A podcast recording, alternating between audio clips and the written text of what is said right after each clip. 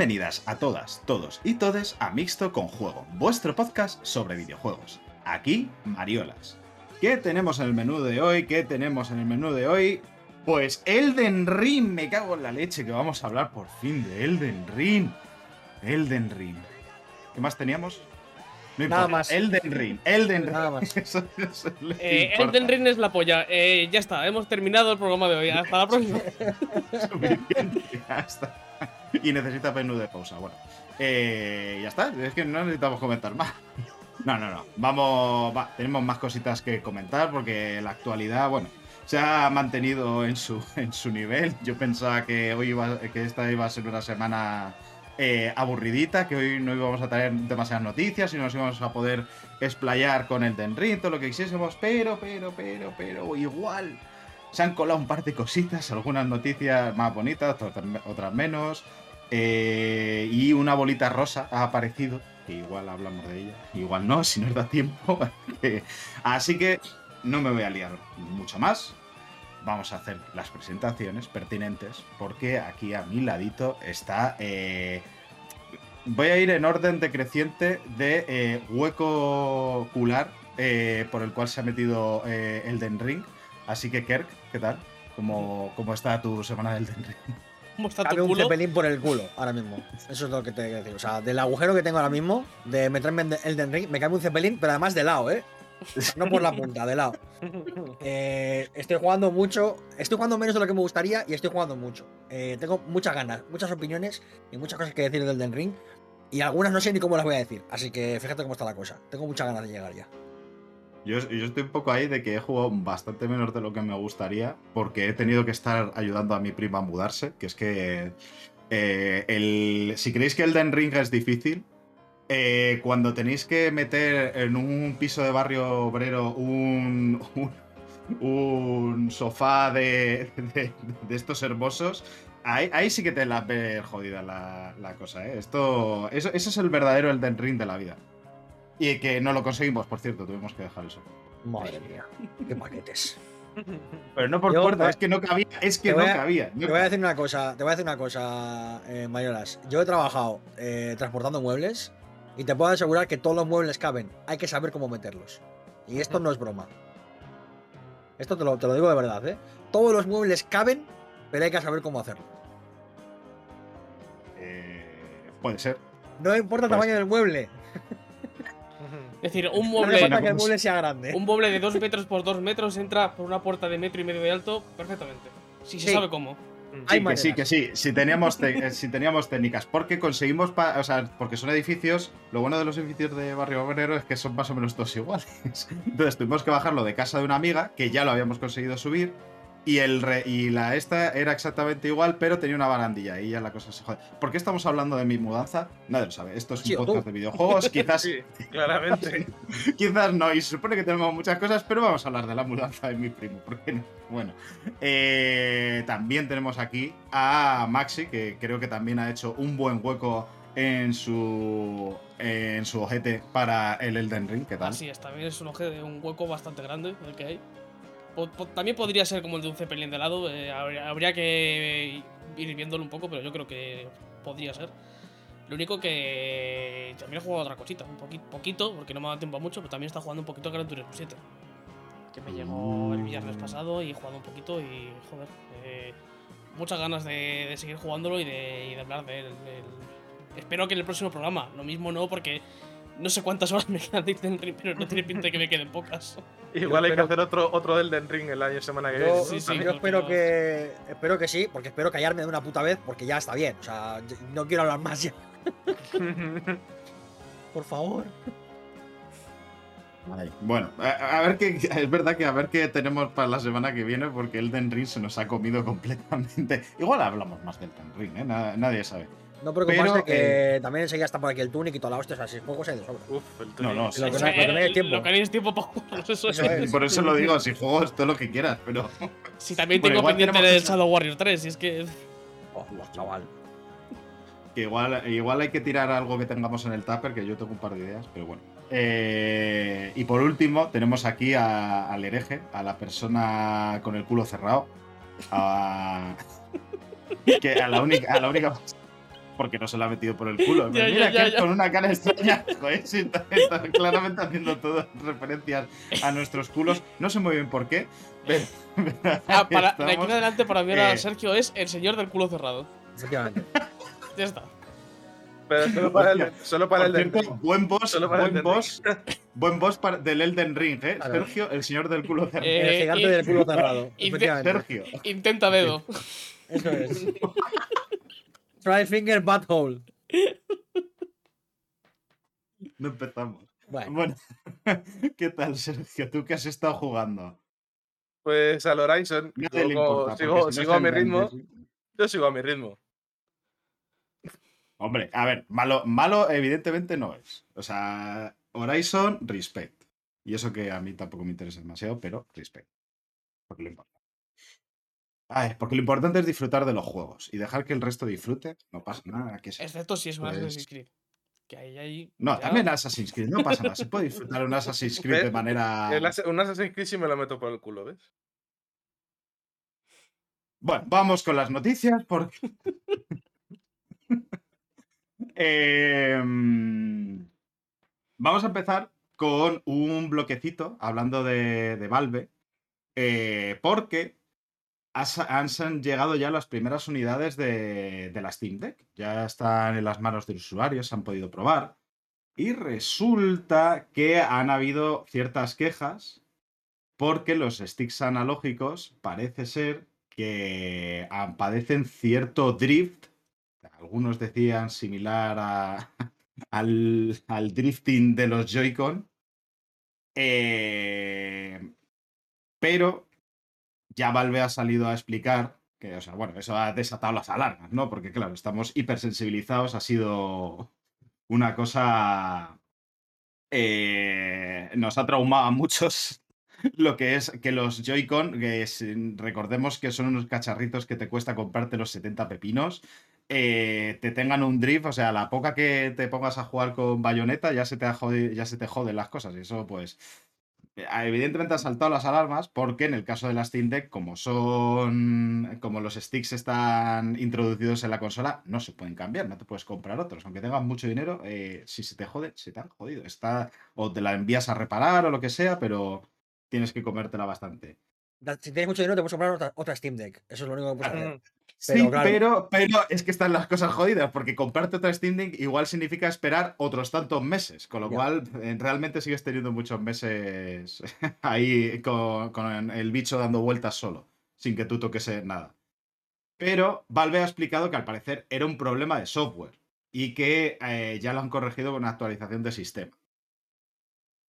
Que también te digo, eh, aquí igual Raúl sabe un pelín más de cómo puede darse eso, cómo se puede dar drift por, por software. Imagino que estaría mal. Es decir, al final el joystick es una posición lo que marca, estaría, detectaría mal o alguna cosa así. Es decir, a veces puede ocurrir ese tipo de cosas, no sé. Si dicen que lo han corregido con eso, pues, pues ya está. Eh, perfecto. Básicamente, tenía pinta que era un problema con cómo, cómo la zona muerta del, Claro, joy- sí, del algo joystick. Para el que no sepa, la zona muerta del joystick es una zona en la que, aunque haya movimiento, eh, la consola no va a detectar que estás moviendo el, el- el joystick para evitar precisamente eso, ¿no? Que cualquier tipo de vibración o de tal eh, introduzca un input. Entonces, al parecer había un fallo o un, un bug con esa, con esa zona muerta y, eh, bueno, pues la, la tomaba un poco como le salía de un poco de la verga. Y por eso la podía arreglar por, por software y no es un problema de hardware como tiene, por ejemplo, Nintendo con los, con los Joy-Con o Sony con los DualSense al principio de la, de la generación, que también tuvo, tuvo algunos problemillas. De Bueno, se una- reportaron algunos, pero realmente yo no he tenido ningún problema y, y le he yo dado sí. esto. Me parece Yo que eran ciertas Yo unidades. tuve que mandar el blando de la Play 5 a reparar. Yo también, yo también. Hostia. Pero vamos, que me suena que cuando salió todo este tema, no sé si lo, en- lo encontramos en algún sitio, lo dijo Max y o qué, que al final todos los mandos, casi todos usan la misma tecnología y todos son susceptibles de que les acabe pasando lo del drifting. Sí, a ver, es una cosa que puede pasar en cualquier mando. Es que en final el tema grave es cuando pasa como con la Switch. Que es que de cada dos mandos uno se estropea. Entonces, Con la Switch es más, e, es más exagerado. Sí, de hecho, yo tengo un poco de drift. Lo que pasa es que como uso más el mando Pro, pues no me afecta mucho. Ya, yo mm, en general, como también lo suelo usar la, la Switch como consola de sobremesa y uso el mando Pro, no tengo tanto problema, pero a ver, aún así es, es un poco el debate de tú estás pagando por un cacharro que es bastante caro y te tienen que intentar dar dos soluciones. Pero bueno, parece ser que en este caso, por ahora, no, no hay ningún problema que no sea... Eh, que, bueno, se ha podido solucionar rápidamente. Además, eh, otra de las cosas que, han dicho em, en, conversaciones con IGN es que, bueno, la gente que todavía está a la espera de recibir su email, porque las unidades de Steam Deck, según se producen, se van mandando y va por orden de según se hicieron la reserva. Pero está eh, un ingeniero de Valve, eh, eso, en una entrevista con IGN, em, decía que están esperando a que la producción se aumente muy rápido que será, posible producir decenas de miles de unidades eh, eh, rápidamente y demás, así que eh, se supone que van a empezar a llegar ya de manera masiva, o sea que, bueno, que igual no, no tienes tanto problema si se te jode el, el cacharro para pedirte otro que no sea monetario, quiero decir, problema, porque es que cuestan una pasta.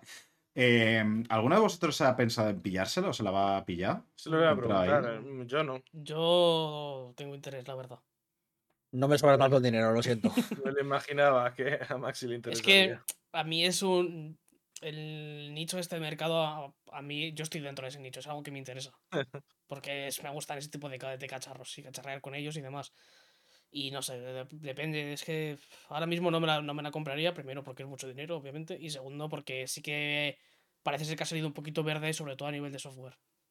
Entonces prefiero esperarme unos cuantos meses a que esté un poquito ya más arreglado toda esa, toda esa parte y, y que ya sea una pero bueno, un poquito más segura. Es, es un poco el, el típico mal de, de, early adopter, ¿no? De siempre. o sea, tampoco es nada. No parece que sea nada más grave en nada de eso. O sea que Tampoco. Ya, es, es que claro, pillarse las consolas de salida, eh, hay muchas veces que hay que tener, hay que, hay que tener seguro de que el producto es muy. Mm, o sea, necesita trabajo sobre ello. Vamos, eh, yo con la Play 5 todavía tengo miedo a dejarla en reposo. O sea, no sé si lo han solucionado. O sea, estoy todavía con terror de saber si se puede dejar en ah. reposo o no sin que se te briquee o no sé qué. a, mí, la Play 5 en el modo de reposo me sigue fallando. No puedo ponerla, sé que sea la, la consola cuando lo pongo. A mí no me da ningún problema, por ejemplo.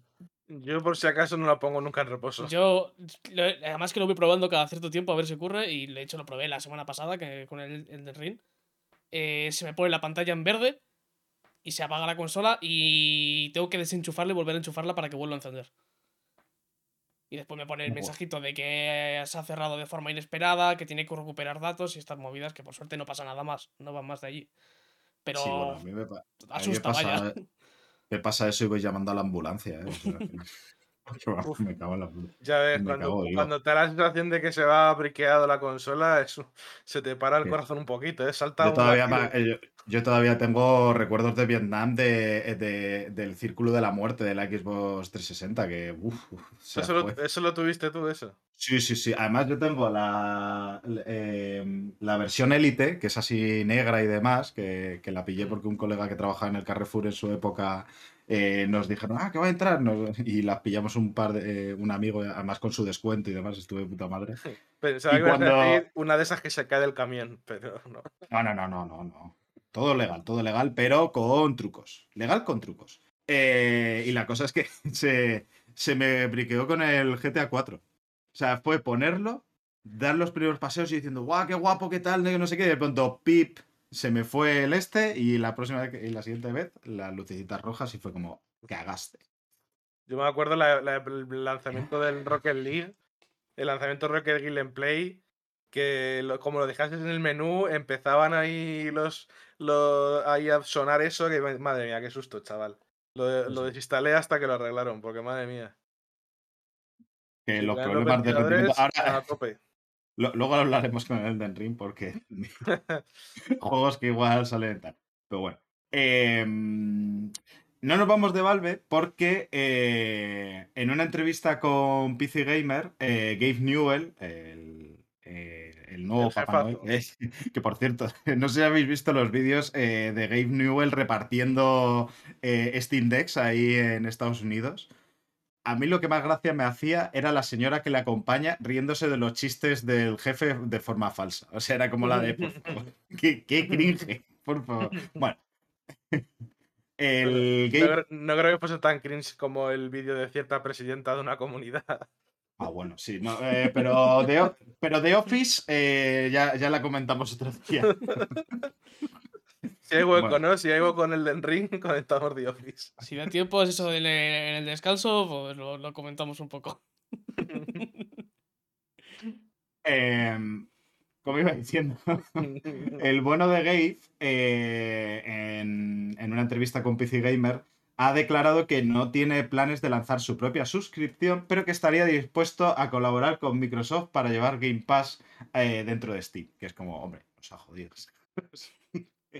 No, no- nos ha jodido si le interesa o no. Que, que eso, que no, que ellos no van a hacer su propia suscripción, que a ver. uf, Tampoco tienen con qué hacerlo, Steam- te quiero decir. Estaría Bueno, complicado, ¿eh? Claro, es que es eso. te- Bueno, a ver, podría llegar a, tra- a tratos con, con desarrolladoras y demás, como hace Microsoft, realmente. No todos los juegos del Game Pass son suyos. Mm, Son. De hecho, el, el- Hay muchos. en claro. el que el servicio de suscripción que era Sony, el, el Spartacus, que lo hablamos la semana pasada, imagino que también harán lo mismo que Microsoft, de coger third parties, llegar a acuerdos y poder meter más juegos. Porque si no, no, el- no van a llegar a esos 300 juegos que se está. El, Shadow Warrior rumor. 3 eh, va a salir día 1 en el Now. Por ejemplo. O sea, ha salido, creo ya, ¿no? Ya ha salido. Sí, salió ya hace unos días. Sí, que era Eh, de ese tipo, sí. Bueno, en la entrevista, de hecho, se decía que ya ha habido conversaciones con Microsoft, pero que todavía no se ha sacado nada en claro. O sea, que, bueno, que, hay, que hay conversaciones, que ya sabemos que los de Microsoft, eso lo aprendimos la semana pasada, que les gusta hacer las cosas muy down the low, hablar con otros sin que se sabe.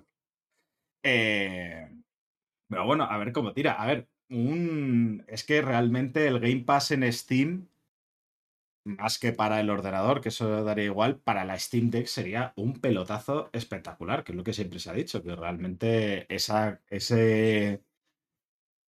O sea, poder tener todos los juegos de Game Pass en, en las manos como consola portátil sería la requete hostia, vamos, para mucho. Y ahora, ahora mismo no se puede lanzar de manera eh, independiente en el Sí, puedes Sí. instalarte Windows y instalarte la, la app de Xbox, pero Claro. mm, es complicado, Pero eso no, no es algo es que- de hacer. Ha- Hay una cosita, que hay un debate que, que siempre dicen, no, es que la Steam Deck es un ordenador más que una consola, hay un tal. Bueno, a ver, Pereza. Sí, sinceramente, es una consola. Se percibe, o sea, da igual, da igual que tenga opciones de ordenador, que se pueda usar como un ordenador portátil, es verdad, se percibe como una consola. Y el usuario usuaria de consola lo que quiere es que se lo des mascadito. Somos como, como las aves de. como, como las crías de ave. Sí, Queremos que nos lo vomites encima las cosas y que solamente tengamos que deglutir. Pero vamos a No ver. queremos De tener que otra manera, a día de hoy los- las consolas son prácticamente PCs. O sea, la diferencia entre Pero- una consola y un ordenador es mínima. Pero el Steam Deck corre el Kirbo. No, no, pues ya está, se acabó. No me interesa. el Kirbo. No me interesa. No corre el Kirbo. Se acabó. Bueno, No, está muy bien, pero que es que. Es que es- vamos a, profeti- a profetizar sobre una consola que vamos a ver qué pasa. Eh, es que es un mercado complicado de donde se mete. Y sí, Mm. es, es Valve, pero es que ya lo hablamos esta hora que cuando, cuando hablamos del anuncio de la, de la Steam Deck también fue lo mismo. Es que hasta que no veamos qué pasa con ella y cómo se apoya y cómo se cómo se le da un poco de fuelle, no vamos a saber nada. Ya, ya, pero ¿Quién bueno. sabe? que Se acaba siendo co- como la Steam Machine y se acaba yendo a la mierda. Pues qué bien, quién sabe. Muy Ah, está, claro, está claro que no se huya, está claro que no se huya, pero Claro, pero. el sitio donde se quiere meter es un sitio estrecho para caber, ¿eh? Y luego es que es complicado, no sé, a ver qué pasa. mm, Sí, podemos pedir una unidad de prensa a ver si, si nos la mandan. Sí, pues claro que sí, Coge, coge el correo del podcast y le mandas con el correo del podcast, le mandas a Valve y le dices, oye, mándanos una, por favor. A ver qué te dicen. Pa- Papa Gabe nos lo va a traer. O sea, Va a venir de Game Universe a coger el, con su- el- con el su nueva- avión. se va con su nueva mejor amiga, la, la chica esta que la acompaña en los vídeos. O sea, y se van a venir aquí echando unas risas, unas bromas, es eso, escuchando claramente visto con juego. en Eh, ese- voy, po- En el voy poniendo la cafe- voy poniendo, preparando el café ya, ¿no? Sí, sí, en el próximo Claro, claro, podcast claro. estará aquí Gabe Newell con su, con su trabajadora, aquí los dos.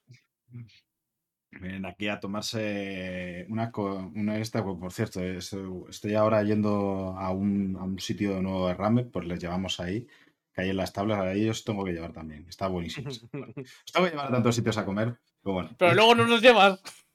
eso, eso sí. Bueno, eh, pues mira, el viernes que viene podríamos. Bueno. Ah, no, no, no, no puedo. Bueno. Eh,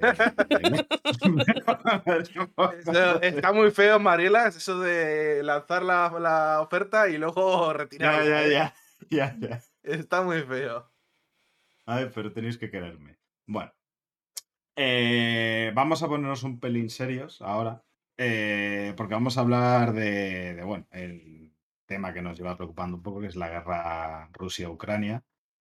Eh, de cómo, está, cómo ha respondido la, la industria a este conflicto. Porque el, el gobierno de Ucrania, eh, bueno, el viceprimer ministro de Ucrania, eh, pidió a organizadores de eventos de eSports, empresas de videojuegos, mencionando específicamente a Xbox y PlayStation, que retirasen el apoyo al mercado ruso y demás, pues por el conflicto y todo esto. Eh, lo comunicó, bueno, lo compartió a través de Twitter y bueno, intentando, bueno, con estas palabrerías de, político y demás. Em, y al final varias, varias compañías sí que han respondido. De hecho, los primeros fueron Riot Games, que cancelaron sus torneos de Dota 2, Valorant, League of Legends eh, en todo el este de Europa, hasta nuevo aviso. Eh, también Apple había, ha dejado de vender sus productos en Rusia, eh, ha retirado las aplicaciones de Rusia eh, Today ¿no? Y Sputnik News de la App Store. Microsoft ha, ha suspendido todos sus servicios y ventas también en Rusia. Nintendo ha suspendido las ventas de la eShop. Eh, The Pokémon Company, por cierto, relacionado a Nintendo, ha hecho una donación de 200.000 dólares en ayuda humanitaria a Ucrania, que podría haber sido más, pero también pueden no haberlo hecho. Eh, Sony, quizás la más tibia de todas, que lo único que ha cancelado es la venta de Gran Turismo 7. Eh, CD Projekt también ha, ha suspendido todas las ventas en Rusia eh, dentro de su tienda digital de Good of Games. Con esto me parece una hipocresía, pero, pero tremenda. O sea, para empezar, porque a la cantidad de gente, currelas, que estás jodiendo, porque por ejemplo, PayPal también iba a cancelar su servicio en, en Rusia. Todos los artistas rusos y las artistas rusas que trabajan eh, cobrando a través de PayPal, haciendo comisiones, se van a la mierda. La peña que está desarrollando juegos para, para Sony, Nintendo, Microsoft, etcétera, desde Rusia, ¿qué hacen? ¿Son culpables de la decisión de su gobierno? Eh, a mí esto me parece una puta hipocresía porque cuando, cuando Estados Unidos ha invadido el, el- a saber cuál país, no han dejado de vender consolas en Estados Unidos. Me parece una puta hipocresía por esto. Entonces, al final, eh, van a pagar quienes no tienen que pagar, que es la población civil, como igual que pasa con la puta guerra. Entonces, ya no es una cuestión de, de- de bandos ni de nada, es simplemente que es que me parece una puta hipocresía y me parece que es eh, la enésima maniobra de, de PR para quedar bien, porque si de verdad les importase eh, el conflicto, no estarían dejando, por ejemplo, a gente sin poder tener eh, su modo de vida para, ganar dinero y vivir. Y a lo mejor, pues por ejemplo, salir del país, por ejemplo, ¿no?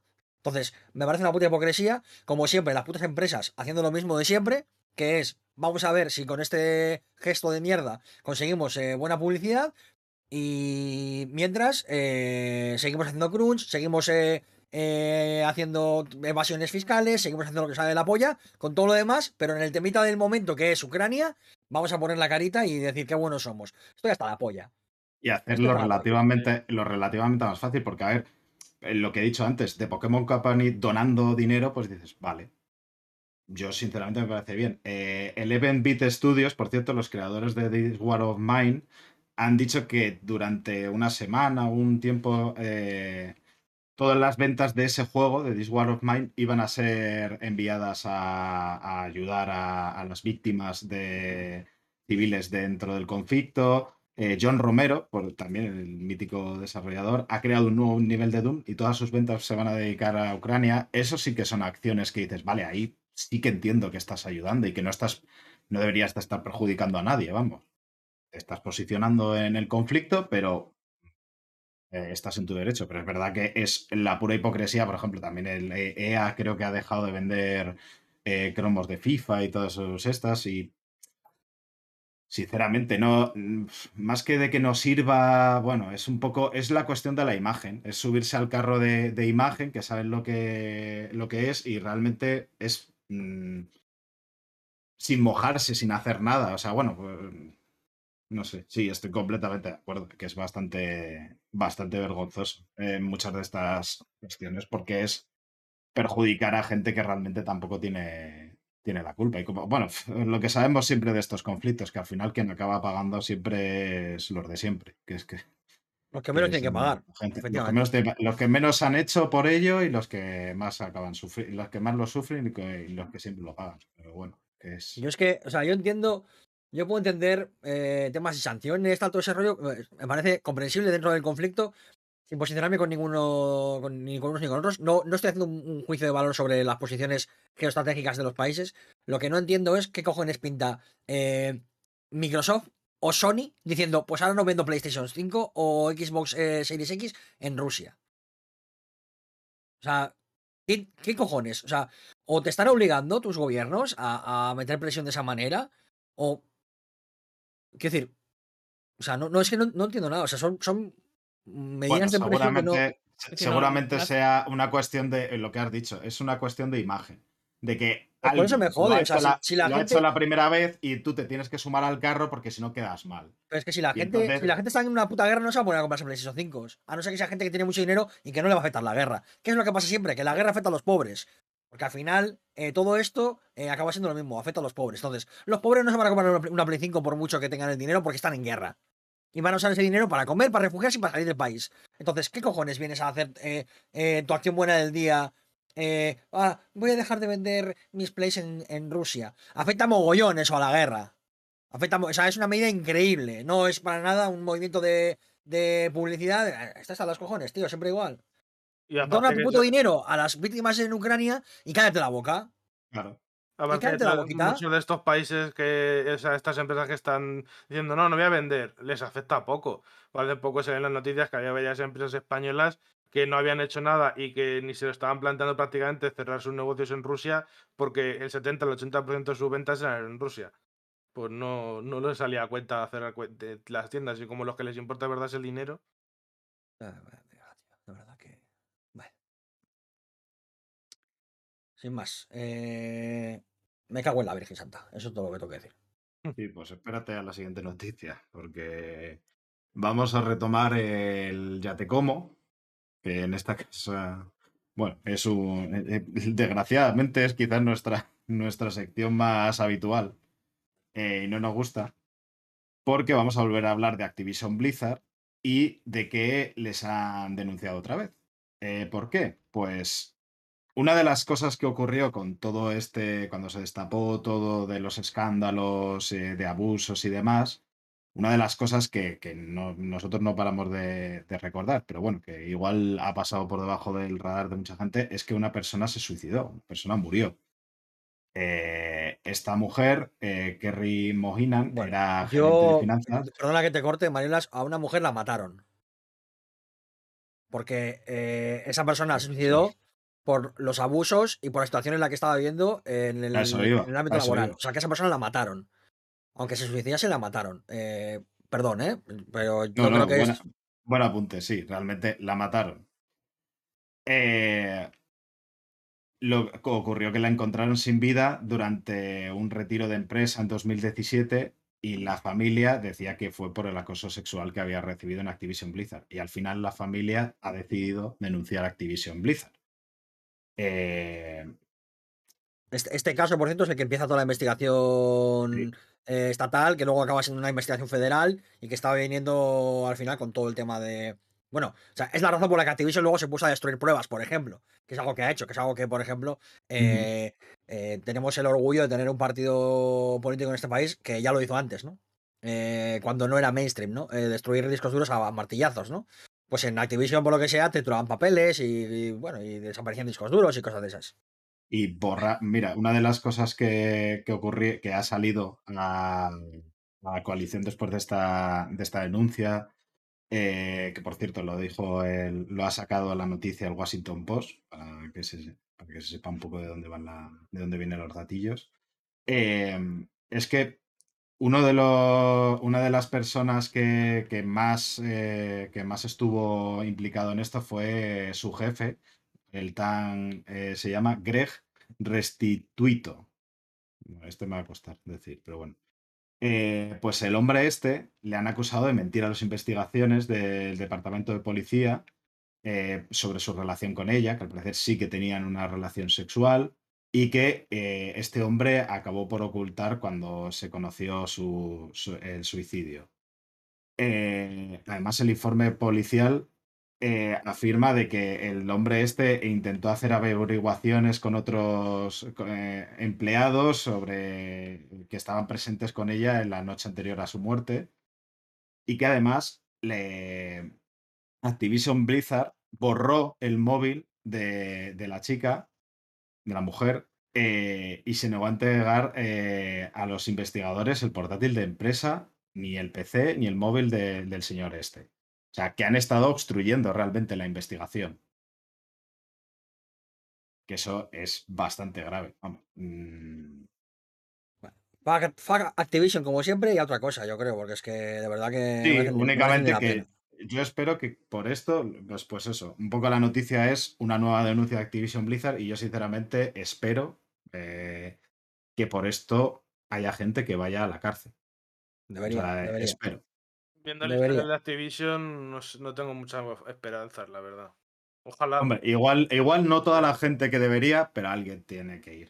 O sea, es mi única. Mi- bueno, mi única- mi también el señor Kotick ha obstruido la justicia y ha destruido pruebas y ha tapado violaciones y ahí sigue. Bueno, pero porque todavía se está haciendo el juicio. O sea, al fin y al cabo, esto lamentablemente pues lleva su tiempo. No es tan inmediata. La justicia no es tan inmediata como nos gustaría.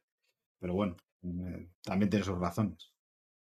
Pero bueno, que esperemos que haya gente que acabe en la cárcel. Es lo único que pido esto. Pero bueno, ya terminamos con la, con la parte chunga del podcast, la, sección esta. Vamos a hablar de cositas un pelín más, más bonitas. Eh, y vamos con las compritas. Porque eh, últimamente está la industria muy picantona que, quiere comprar cosas y demás. Están ahí dejándose los dineros la gente. Y resulta que Epic Games ha comprado Bandcamp. Que es, eh, para quien no lo conozca, Yo no sé qué veo es, que, que se vuelve a llevar las manos a la cabeza. ¿Qué? Es que estoy muy, estoy muy cansado, de verdad. O sea, si lo- lo- solo quiero hablar del Elden Ring porque todo lo demás me enfada. Incluido el Elden Ring a veces también. Bueno, yo, No. yo hay una noticia que me hace gracia. ahora después. Em, pues Bandcamp, que es una de las tiendas de música más importantes, que además es una de las que, que, bueno, que te- los artistas tienen mejores condiciones, que se llevan incluso, eh, se llevan un 82% de, de venta, más o menos de media, y tienen una, una cosita que son los Bandcamp Fridays, en los cuales se llevan el 100% de todas las ventas. O sea que, que esto... Epic dice que va a mantener las condiciones de la tienda. Sí, sí, sí, claro. ¿Cuánto y a ver cuándo? Por ahora, claro, es que es, es- de nuevo otra vez lo mismo, es volver a estar en las manos de unos gerifaltes máximos eh, que manejan todo como les da la gana y el día que digan, pues ahora de repente esto lo queremos eh, potenciar los beneficios, a tomar por culo se va la cosa. Y para un sitio bonito en el que la gente que hace música, eh, sobre todo de manera independiente, puede más o menos tener unos beneficios aceptables por lo que hacen, pues tiene que venir la puta mega Evil Corp a comprarlo como siempre. Estoy hasta la polla. Pues lo, lo mismo que pasó con Humble Bundle cuando lo compró IGN. De vamos a Igual, mantener las igual. cosas. ¿Qué ha pasado? Que soy de la mierda Humble Bundle por completo. Sí, es Pues- verdad. Desde entonces, por ejemplo, yo creo no ha habido un juego gratis desde que la compró IGN, por ejemplo, que antes de vez en cuando Bueno, tenían juegos gratis. Al principio un poquito, pero luego Sí, cayó. a ver, unos meses que estuvieron manteniéndolo y luego al cabo de unos cuantos empezaron a cambiar los servicios estos de suscripción que había y la empezaron a ligar pardísima. Y pff, ahora mismo no es una tienda que no merece nada la pena. Hay, hay algunos buenos bundles, pero no son los que hacen juegos. Exacto. Juegos ya. Porque de libros, por ejemplo, hay algunos bastante chulos y así, pero, pero es verdad que, que perdió mucha parte del espíritu que tenía. Y es que, es, es que estoy cansado, tío. Dejad las cosas chiquitas ser felices, de verdad, ya está, sí, tío. es- O sea, es que qué manía del puto oligopolio y Epic y. Microsoft y Sony y la otra. Dejad de comprar cosas, tío, ya está, dejadme ser feliz. Y, que Y Starter- Netflix, porque. eh, ¿eh? Y que Starter es otro caso, de que estaba pensado para gente pequeñita se han apropiado no grandes nombres también. Bueno, de eso también eh, tengo mis hot takes. Eh, Sanderson te puedes ir a tomar por el culo, por ejemplo. O sea, por ejemplo, yo qué sé. Pues bueno, pues otra comprita que ha habido. Está igual, nos importa un pelín menos, pero bueno, me parecía interesante. Y es que Netflix, que está intentando armar un, un- una, una división de videojuegos y más, pues ha comprado Next Games, que son, bueno, igual no les conocéis de nada, normal, porque han hecho juegos para dispositivos móviles.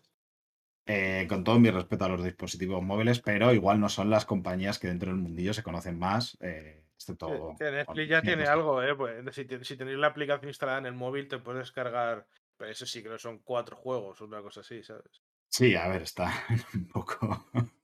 Pero bueno, va. a- Este Nets Games son 120 empleados, o sea. Y la operación le ha costado 65 millones de euros. Que bueno, a ver, acostumbrados a las cifras que Eso hemos estado barajando veces, no parecería mucho, pero joder. eh, Para Netflix es calderilla. sí, para Netflix es caldería, pero bueno, que es un dinero. o sea, eso te lo tienes que dejar, ¿eh?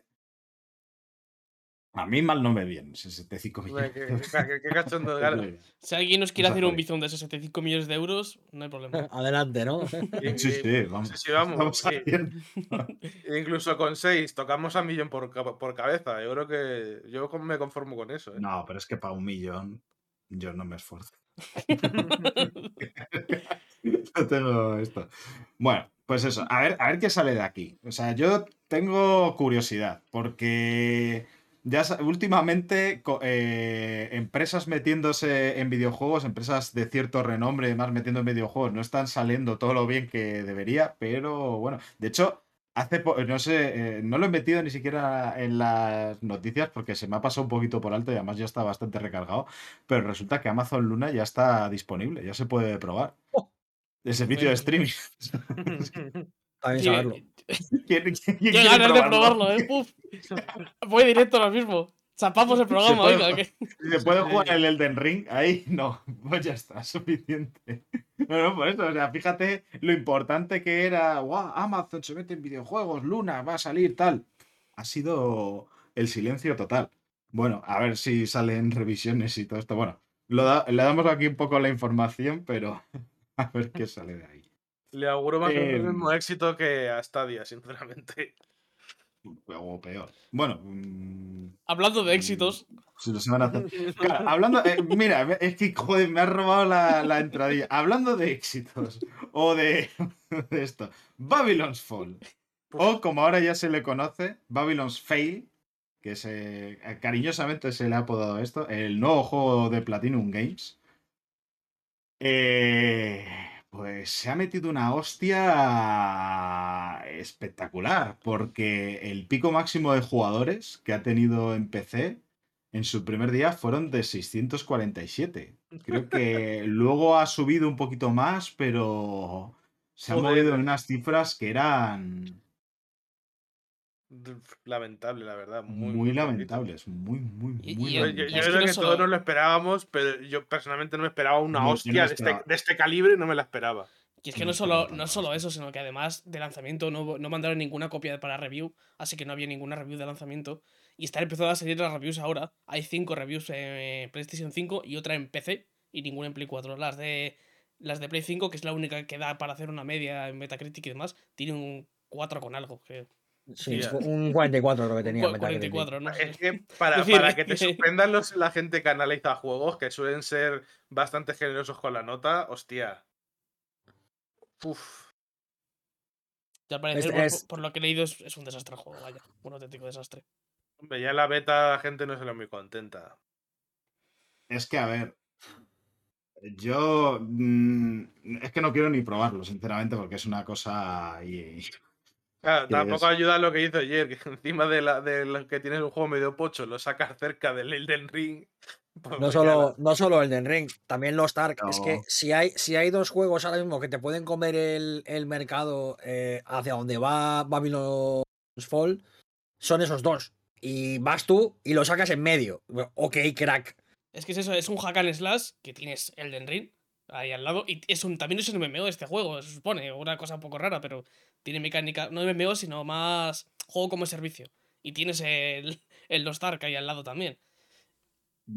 No sé qué. Ya, pero, eh, o sea, no sé, yo es que creo que tampoco, o sea, eh, entiendo que eso va, habrá afectado seguramente, pero dudo que sea lo, lo máximo, porque Platinum, eh, la base del el fandom de Platinum le, le gusta lo que hace, o sea, le tiene esto, y la cosa es que esto lo ha promocionado de una manera bastante, bastante mala.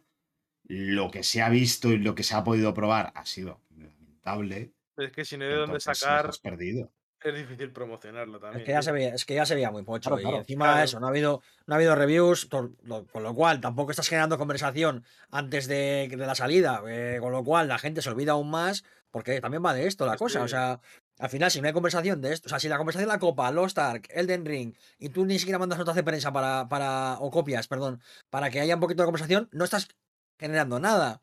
Encima, ya olía pocho. Eh, Platinum lleva una situación bastante compleja, que el meme de Platinum Chapa empieza a ser más una realidad que un meme, porque como no salga bien Bayonetta 3, ojito. Y Sí, ya estaban sí. diciendo el otro día, a ver si nos compran.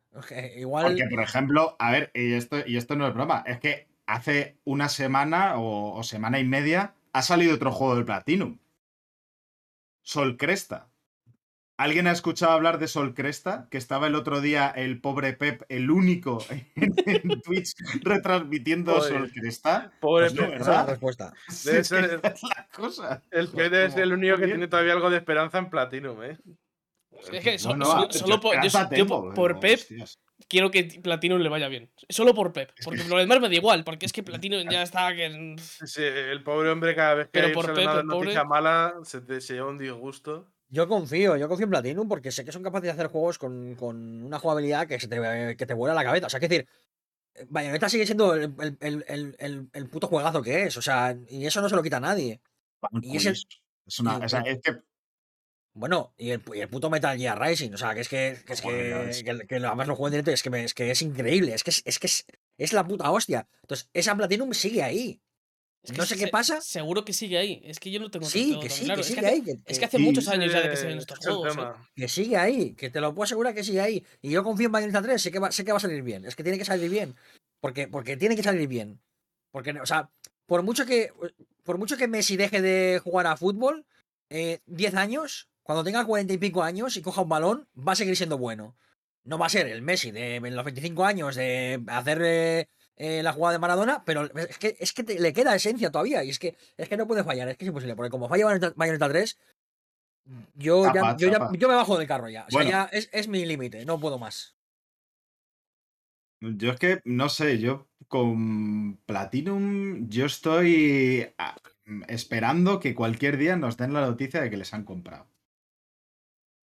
Que es la, creo que la única opción, o chapa o les compran. No a ver, veo. a ver quién, a ver quién les aguanta, ¿eh? Buah, ya no, hombre, claro, nos ha jodido. Pero ah, bueno, es que igual pasa que les compran y de tener que estar tratando con camilla, les chapan. Decir, venga, para tu casa, colega. Esto Es está que lo a ver quién les aguanta, ¿eh? y es que y- y con Platinum pasa que es que es. eh, o sea, tienes como. Es como esta típica relación tóxica que, que dices, joder, es que vaya puta mierda, están sacando, qué tal, que no sé qué. Y de pronto te pones a recordar lo- los momentos buenos.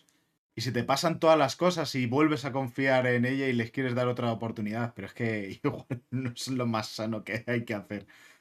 Eh, el- o sea, la situación de Platinum a mí me parece bastante Peligrosa. truculenta ahora Sí. mismo. o sea, es complicada. Hmm. Pero bueno, a ver cómo vienen las cosas. Eh, Es que, Eh, lo, que lo que dice que el Bayonetta, es la ul- Bayonetta 3 es la última oportunidad que tienen. es, es la última esperanza. Es que literalmente es- estamos en el abismo de Helm esperando a que venga Bayonetta a lomos de un caballo blanco a rescatarnos. O sea, es. Que Es la típica, que también, yo creo que es la típica de Platino, ¿no? Pues en esta situación ha estado relativamente otras veces Y estaba, yo, cuando salió el autómata estaba regular, ¿no? Y de repente salió el autómata y toda la gente se vino arriba. Sí, pero ¿sabes lo que pasa? Que a mí me da miedo porque Bayonetta 3 no va a ser malo. No creo que vaya. mm, Eso, de eso estoy prácticamente seguro. No va a ser un mal juego. Mi miedo es que sea un juego mediocre. Que sea un juego que decepcione. Y el No puede, problema no es que le estás no metiendo, que le estás Claro que no. metiendo demasiadas, demasiadas expectativas a un juego. Como no, puede- no puedes, no puedes, o sea, no puedes volcar todas las esperanzas de un estudio, todo el futuro de un estudio en un solo juego. Es que es demasiado. Me niego a creer que vivo en la, reali- en la línea temporal en la que Bayonetta 3 es una mierda. Es que me niego, es que no puede ser. que No, no va- no, creo que- no puede no- haber línea temporal en la que Bayonetta 3 no sea un juegazo. Y se acabó. que no va a ser, No voy a no va a ser discutir una más. mierda. Bayonetta 3 es la hostia en cada línea temporal de este multiverso. Punto. Ya está. No- no Y esa va, a ser, eso va a ser lo que yo crea. Y no, y no me vais a poder sacar de ese sueño febril jamás. Ya está. Eh, Que, na- hay que causado sus poderes Doctor Strange y ha visto todos los posibles escenarios. Así que. Es que no, es que no puede ser, es que no puede ser, es que no Eh, puede ser. esperemos, Ker, pero yo no las tengo todas conmigo. eh, No... Bueno, yo, eh, I want to believe. Hay que tener fe, eh, es, lo, es lo único que hay que tener fe. Ya está. Ya está. sí, sí, yo era ateo, pero ahora creo. Bueno, Eso es. eh, no. Eh, Lo segundo es chingarte, lo primero es bayoneta. Sí. Que diría, que diría Claro, Rosalía. claro. Vamos a hacer análisis solamente con frases de, de canciones de Rosalía. De- ¿eh? De Motomami. Sí, claro. Eh, si hay un lenguaje de programación que es, es con frases de Schwarzenegger, todo es posible. verdad. Es verdad, Hostia, sí, sí, sí, joder. es verdad. Esa, esa noticia me joder. Eh, hacer cosas con la frase get to the chopa. Es que es increíble. Esto, si queréis saber de dónde viene, tenéis en mi canal de Twitch el directo de ayer y lo vais a ver. Sí. Ahí meto la Y, y luego vais al Twitter de Maxi a decirle que aprenda a utilizarlo para que nos programe algo con ese pre- lenguaje. pre- prefiero utilizar Eso otro es. lenguaje, la verdad. Es. Porque no va a afectar mucho. Lenguaje, el, el lenguaje, el mejor lenguaje. No hay, no hay discusión. Esto, esto sí que es. eh, en to- no, hay, no hay mejor lenguaje que el Swatch lenguaje en, en ninguna línea temporal. Esto es como lo de que. Pero Eso es. Bueno, vamos a hablar de, de una, una desarrolladora que está un pelín mejor que Platinum ahora mismo. Eh, Mis putos, mis putos padres, vamos a hablar de ellos ahora, sí. los putos padres, sí. Porque ha habido una entrevista a eh, Hilari Kyutinen, espero haberlo dicho bien, que es el CEO de House Marquee, los creadores de, de este gran juegazo con el que se inició eh, esta generación, que es Return. Eh, Vaya la- melocotonazo. es increíble. O sea, realmente esta es un poco la excusa para decir lo guapo que está Returnal. Porque Sí. lo que han dicho ahí, les- la hot take de todo esto es que están trabajando en una nueva IP, en un nuevo juego, en una nueva IP. Están preparando el concepto. Esto es además como lo primero de lo primero. O sea, no. Eh, está eh, eh, cocinándose. Además lo he puesto. Eh, que- es una. eh, en la nueva sección que es nuevas comandas porque luego hay otra. Eh, que es que la- o sea, no está ni. Está solamente pedido. O sea, de hecho, hacedme un juego nuevo. Pero eso ya a mí ya me llena de ilusión. Porque además. Es decir, están en el momento como cuando Bethesda anunció el Dead de los Scrolls 6, ¿no? Mm. Ese Eso estado. es. Sí, sí, sí. Ni se ha empezado. Sí, sí. O, cuando, o cuando BioWare llevaba un año con Mass Effect Andromeda. Es un poco, chavales, nos ponemos otra. ¿Hacemos algo nuevo? Dale. ¿sabes? Eso, es- eso es un poco el, est- el- el momento, ¿sabes? De, se han reunido a esto, oye, ¿y si hacemos una cosa nueva? Dale, dale. Venga, vamos a empezar. Pero, joder, si hay, si hay un estudio que ahora mismo se ha ganado, no que ya tuviese, sino que se lo ha ganado el estatus de decir a esta gente hay que confiar, eh, sin duda Josmar que es- es- ha sido el. Para mí ha sido la revelación. No tanto porque no estuviesen haciendo cosas guays, porque tenían juegos buenos. O sea, el Resogan, por ejemplo, es, es increíble. Y esta gente sabe lo que hace, pero sí que es verdad que, que Returnal les ha upado, les ha upado un escalón más, digamos. Y Sí, ya es como que ya no se les puede negar que están en la mesa de los grandes. Ya no se les puede negar. Y Hasta creo ahora que- eran cosas más pequeñitas, sí. Esto de retornar. Bueno, pero eso, pero tampoco te quita mérito, qué decir, o sea. No, no, pues, claro, sí, pero que es lo que dices tú, que con Returnal se han puesto al nivel de reconocimiento de otros grandes estudios Claro. de PlayStation. Y, y creo, creo que del año pasado es el estudio eh, con más proyección en ese sentido. Es verdad que hay gente que ya tiene como mucha carrera, ¿no? rollo Insomniac, tal, toda esa gente, pues, guerrilla con el Horizon, que ya tenían como una carrera establecida, pero creo que en las masas, digamos, Housemarque es la que más ha, ha, ha dado golpe en la mesa y ha dicho, aquí tenéis un juegazo, que es también un poco uno de los grandes olvidados del año pasado, eh, porque se quedó ahí un poquito, un poquito más relegado, pero es que es un juegazo que no os lo acabáis, ¿verdad? O sea, que es que es increíble, que es que es muy bueno eh, Returnal, que lo analizamos aquí y yo le di muchísimo cariño porque me gustó muchísimo, de verdad. Sí, ahora mismo probablemente es el estudio que más curiosidad. Igual Bluepoint también está ahí cerca, pues después del remake que hicieron del Demon Souls. Ya, pero es que. tengo curiosidad, pero claro, no es lo mismo. Es No que es lo mismo Housemarque se marcó una nueva IP que le salió un melocotonazo y podía haber dicho, pues ahora Returnal 2 y han dicho otra nueva. Sí, Más ideas. Porque este estudio tiene ideas y eso es muy importante. Yo lo valoro sí, muchísimo. sí. Y me parece que, que puede ser un estudio insignia de cualquier compañía, ¿eh? Cuidado. Ojo, ¿eh? Yo creo que tiene ese nivel para ser estudio insignia. Para decir, tiene- en mis para está Housemarque. Ese tipo de declaraciones. Yo creo que lo pueden Mm. hacer, ¿eh? O sea que tengo muchas ganas de ver lo que hacen y Hombre. tengo muchas ganitas de probarlo. Ha entrado en la lista. Ahora mismo, si haces lista de estudios que de prestigio de, de Sony, realmente está ahí, igual no al mismo nivel, pero está en la lista. con, yo te diría que le- le falta- con- Le faltan reafirmarse para llegar a ese nivel. Yo creo que todavía Pero, no han no, llegado al pero está en la lista. O sea, está ahora ahí. mismo ha entrado en la lista. Necesitan afianzarse, necesitarían otro juego. Yo Sí. tengo confianza en ello, pero están en la lista. Tú ahora mismo, a la hora de listar, cuando tengas típica conversación, ¿y qué tiene Sony para hacer cosas? Eh, pues te pones a listar que si Naughty Dog, que si Santa Mónica, Housemarque va a entrar ahí, Insomniac, o sea, va a entrar ahí, va a entrar en esa lista de, mm, de eso, de qué, puedes esperar tener juego. Y vamos, yo estoy contentísimo y espero que, bueno, va a tardar bastante seguramente y, bueno, lo que necesito. Pues, O sea- pues yo ahora mismo tengo más ganas de que me enseñe Housemarque lo que va a hacer que de que del God of War Ragnarok. Así de claro. Y tengo muchas ganas de God of War Ragnarok, ¿eh? Pero tengo muchas más ganas de ver lo que me enseña. O sea, para mí están sin duda ya en ese nivel. O sea, no tienen que demostrar nada más. Porque lo que han demostrado hasta ahora es juegazo tras juegazo y con Returnal ya es el pelotazo definitivo. Para mí, por lo menos. No, y además que, que lo que han demostrado, porque igual los otros juegos, el problema que tenían es que parecían como. te- Tenían ese- esa, esa ta- catalogación un poco más indie, más. como juego menor, ¿no? Bueno, Returnal eh, es un juego con todas las de la ley. Returnal o sea, tampoco es siendo un juego- AAA, ¿eh? Cuidado. Eh, exacta- vale, eh, por eso, pero tiene la pinta de AAA. O sea, han demostrado que esta gente, si le metes dinero, incluso sin necesidad de tener dinero, si se ponen a ellos, son capaces de hacerte un juego de una categoría muy grande. Y es, y es lo que, por eso yo creo que es lo que le ha puesto eso en esa lista.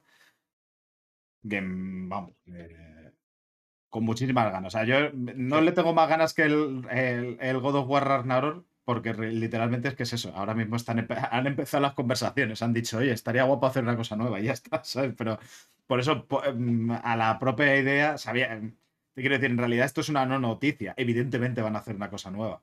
Pero bueno, me hace ilusión traer para hablar de lo guapo Es, está es para ser un poco fanboys de José Marqués Sí, ya está. está. Porque jugar Returnal, compras lo que estará ahora baratísimo, seguro que está por 30 pavos, te lo puedes comprar y te lo, te lo metes, vamos, pero, pero, pero, pero hasta el fondo. Que habría que ver esta gente a qué velocidad trabaja, porque estaba mirando por curiosidad y no sé si esto será así, pero tráiler de anuncio del Returnal, julio de 2020, y lo sacaron el año pasado. Sí, pero ya, está, ya estaba muy avanzado cuando lo anunciaron. Eso sí puede ser, pero Sí, sí, sí, sí, sí. Cuando anunciaron el Returnal estaba ya muy avanzado el desarrollo, porque además fue la época en la que Sony cambió eh, la manera de anunciar, que antes Mm. anunciaba los juegos a 5 o 6 años, que prácticamente era, era un poquito de, de, de logo en llamas, ¿A dónde y vas? cambió, y justo cambió la estrategia de anunciar cosas para sacarlas en un año, dos como mucho, y, y ahí Returnal cuando se anunció ya estaba bastante avanzado. A mí es que me encantó, es que de verdad que me gusta mucho. Es que, es Eh, lo que que te digo bueno. es que si trabajan al ritmo de Insomnia, por ejemplo, igual de aquí a un eso, par de años. eso eso- es muy difícil también, ¿eh?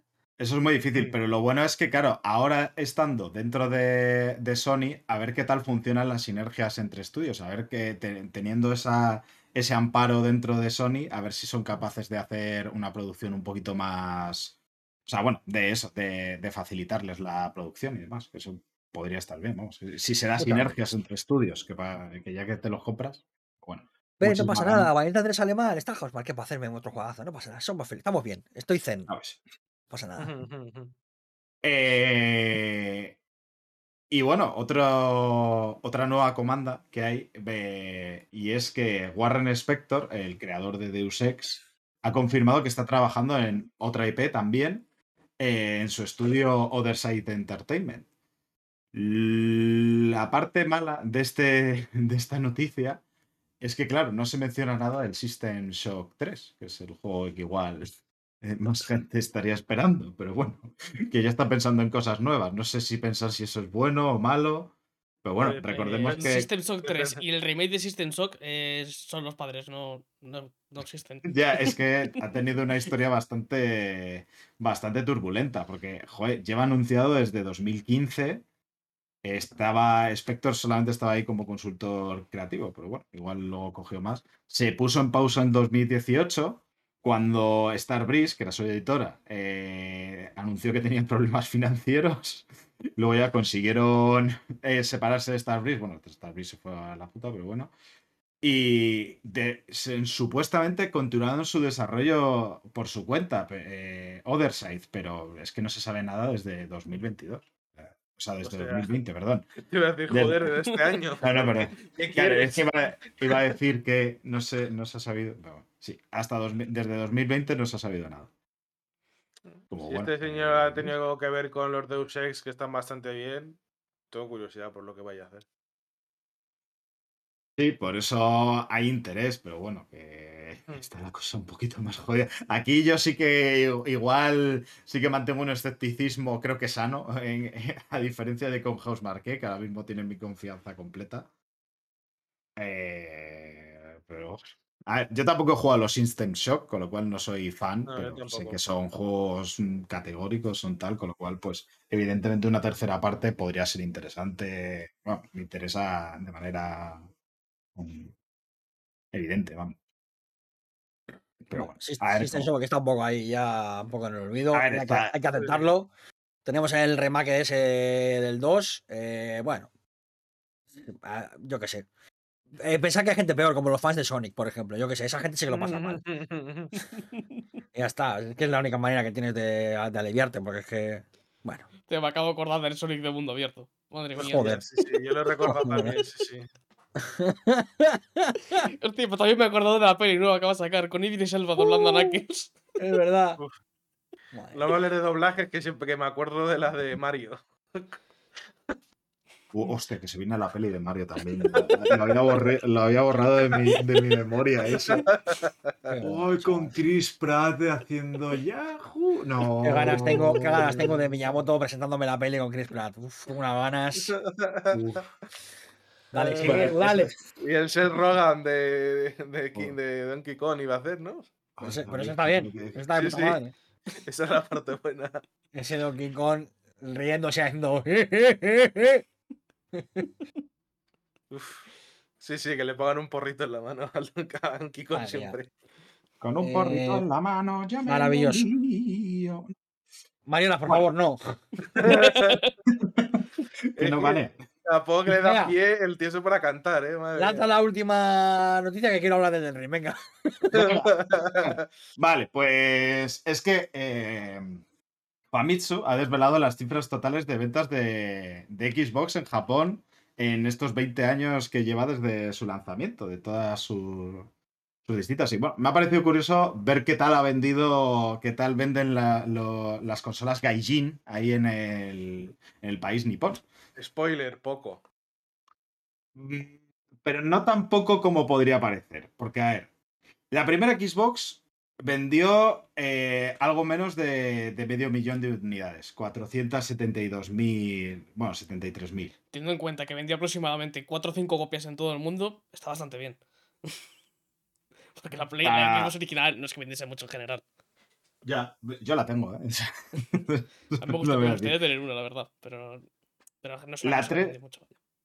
La 360 sí que subió bastante, que ya fueron 1.600.000 unidades.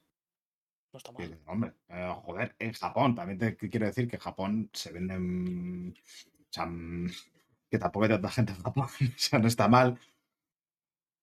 Xbox One, eh, hostia, aquí, aquí es que fue una catástrofe espectacular porque vendió 114.000 unidades. Es que eso es nada. O sea, es que igual mandaron un palé y se quedó ahí.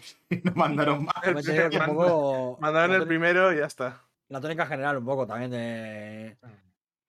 De, de- de la época esa de, de Xbox, ¿no? O sea, que decir, tampoco, tampoco, tampoco estaba como bollante en ese sentido.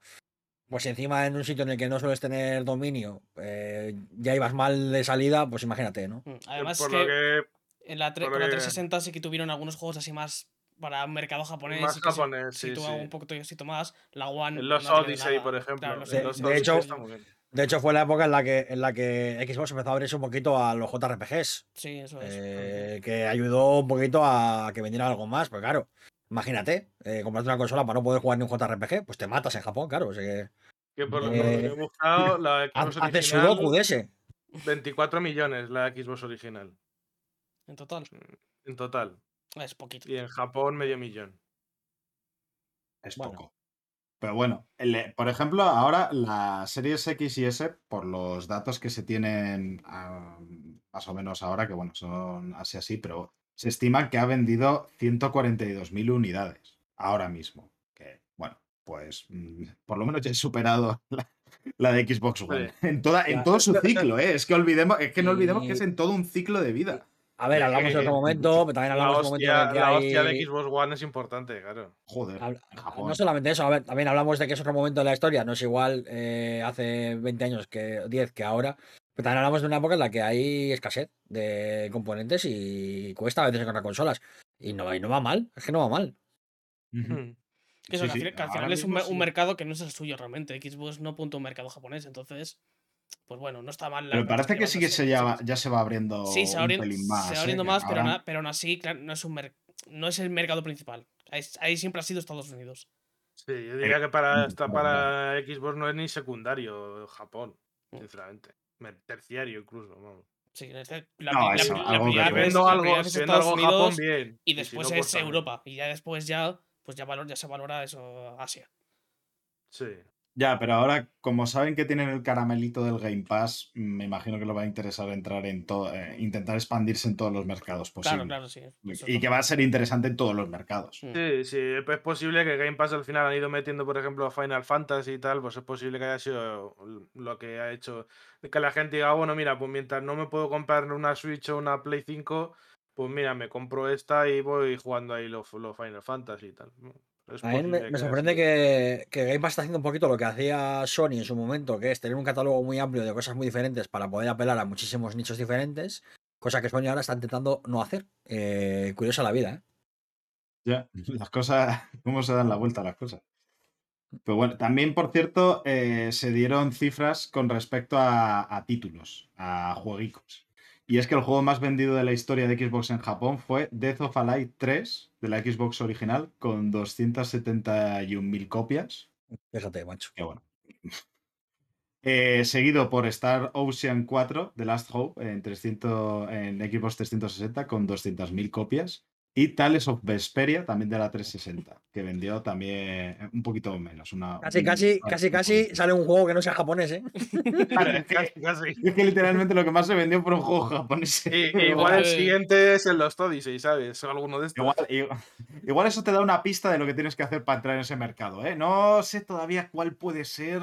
Por eso bueno, digo creo que se notó mucho, se notó mucho la apertura de miras que tuvo Microsoft con el, con el, sobre todo con el JRPG, porque cuando empezaron a entrar eh, un poquito de JRPG en, en Xbox fue cuando empezó a ganar un poquito de terreno. Que siempre está muy lejos de las de sus dos competidoras principales, que son Nintendo y Sony, por obvias razones. Pero, pero joder, que se nota.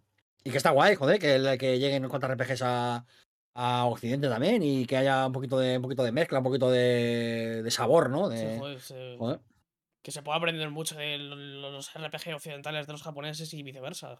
Claro, claro, eso es, que puede Sí, haber un poquito sí. de intercambio cultural ahí, está guay, joder. eh, Vamos, vamos teniendo pasitos, ¿no? Hasta hace nada había juegos de JRPGs que se salían en Europa dos años después que en Japón. O que ni salen. O que ni salen. Si es que salen, claro. Entonces, oye, pues eso está bien. Que salgan adelante y que vendan bien co- cosas como Persona 5 Royal, que lo tradujeron por primera vez. Esas cosas siempre van a ayudar a que vayan viniendo cosas. Pues sí. Sí, y sobre todo yo creo que se han dado cuenta dentro de Xbox que lo que aquí te- eso, lo japonés vende. O sea, ese- o sea, aquí va, que si se abren a Japón, no solamente van a, a ser capaces de vender más allí, sino que también van a venderlo aquí. En- que la cultura japonesa se, ha- se le tiene bastante cariño dentro de Occidente, parece ser. Sorprendentemente. Sorprendentemente, ¿quién lo iba a pensar? alguna razón. Que, que había otacos. A ver, son guarros. Le dijo la sartén al cazo. Bueno, igual que está viendo. Porque yo esté viendo ahora Keion no significa que esté apoyando el imperialismo japonés. Cuidado. Ni ningún tipo de imperialismo. Eso es. Eh, y, y Berserk también estás empezando, ¿no? Estoy empezando a leer Berserk, sí, eso es. O sea, full otaku, vamos. bueno, eh, estoy jugando el Ring también. ¿Qué pasa? ¿Me vas a también por eso? El del Rick también es japonés, ¿no? Por eso. Pues eso, más cosas. Y lo está jugando como Samurai, eso, ¿eh? Es, es que, es que, es que míralo. Es que míralo, el, el- el- el asqueroso que juega juegos de Ubisoft me va a venir aquí a insultar ahora porque leo, porque me estoy viendo el Berser- Berserk. Es que vamos. Pues sí, a, ver, yo- a mí también me gustan las cosas japonesas. El Dragon Quest es de mis favoritos. Es que, es que tiene que ser impopular hasta para eso el tío. Es que qué, qué desgraciado. Bueno, eh, hablando de juegos japoneses, creo que es el momento, ¿no? De poner un poquito de música, hacer una pausita y volver dentro de poco con el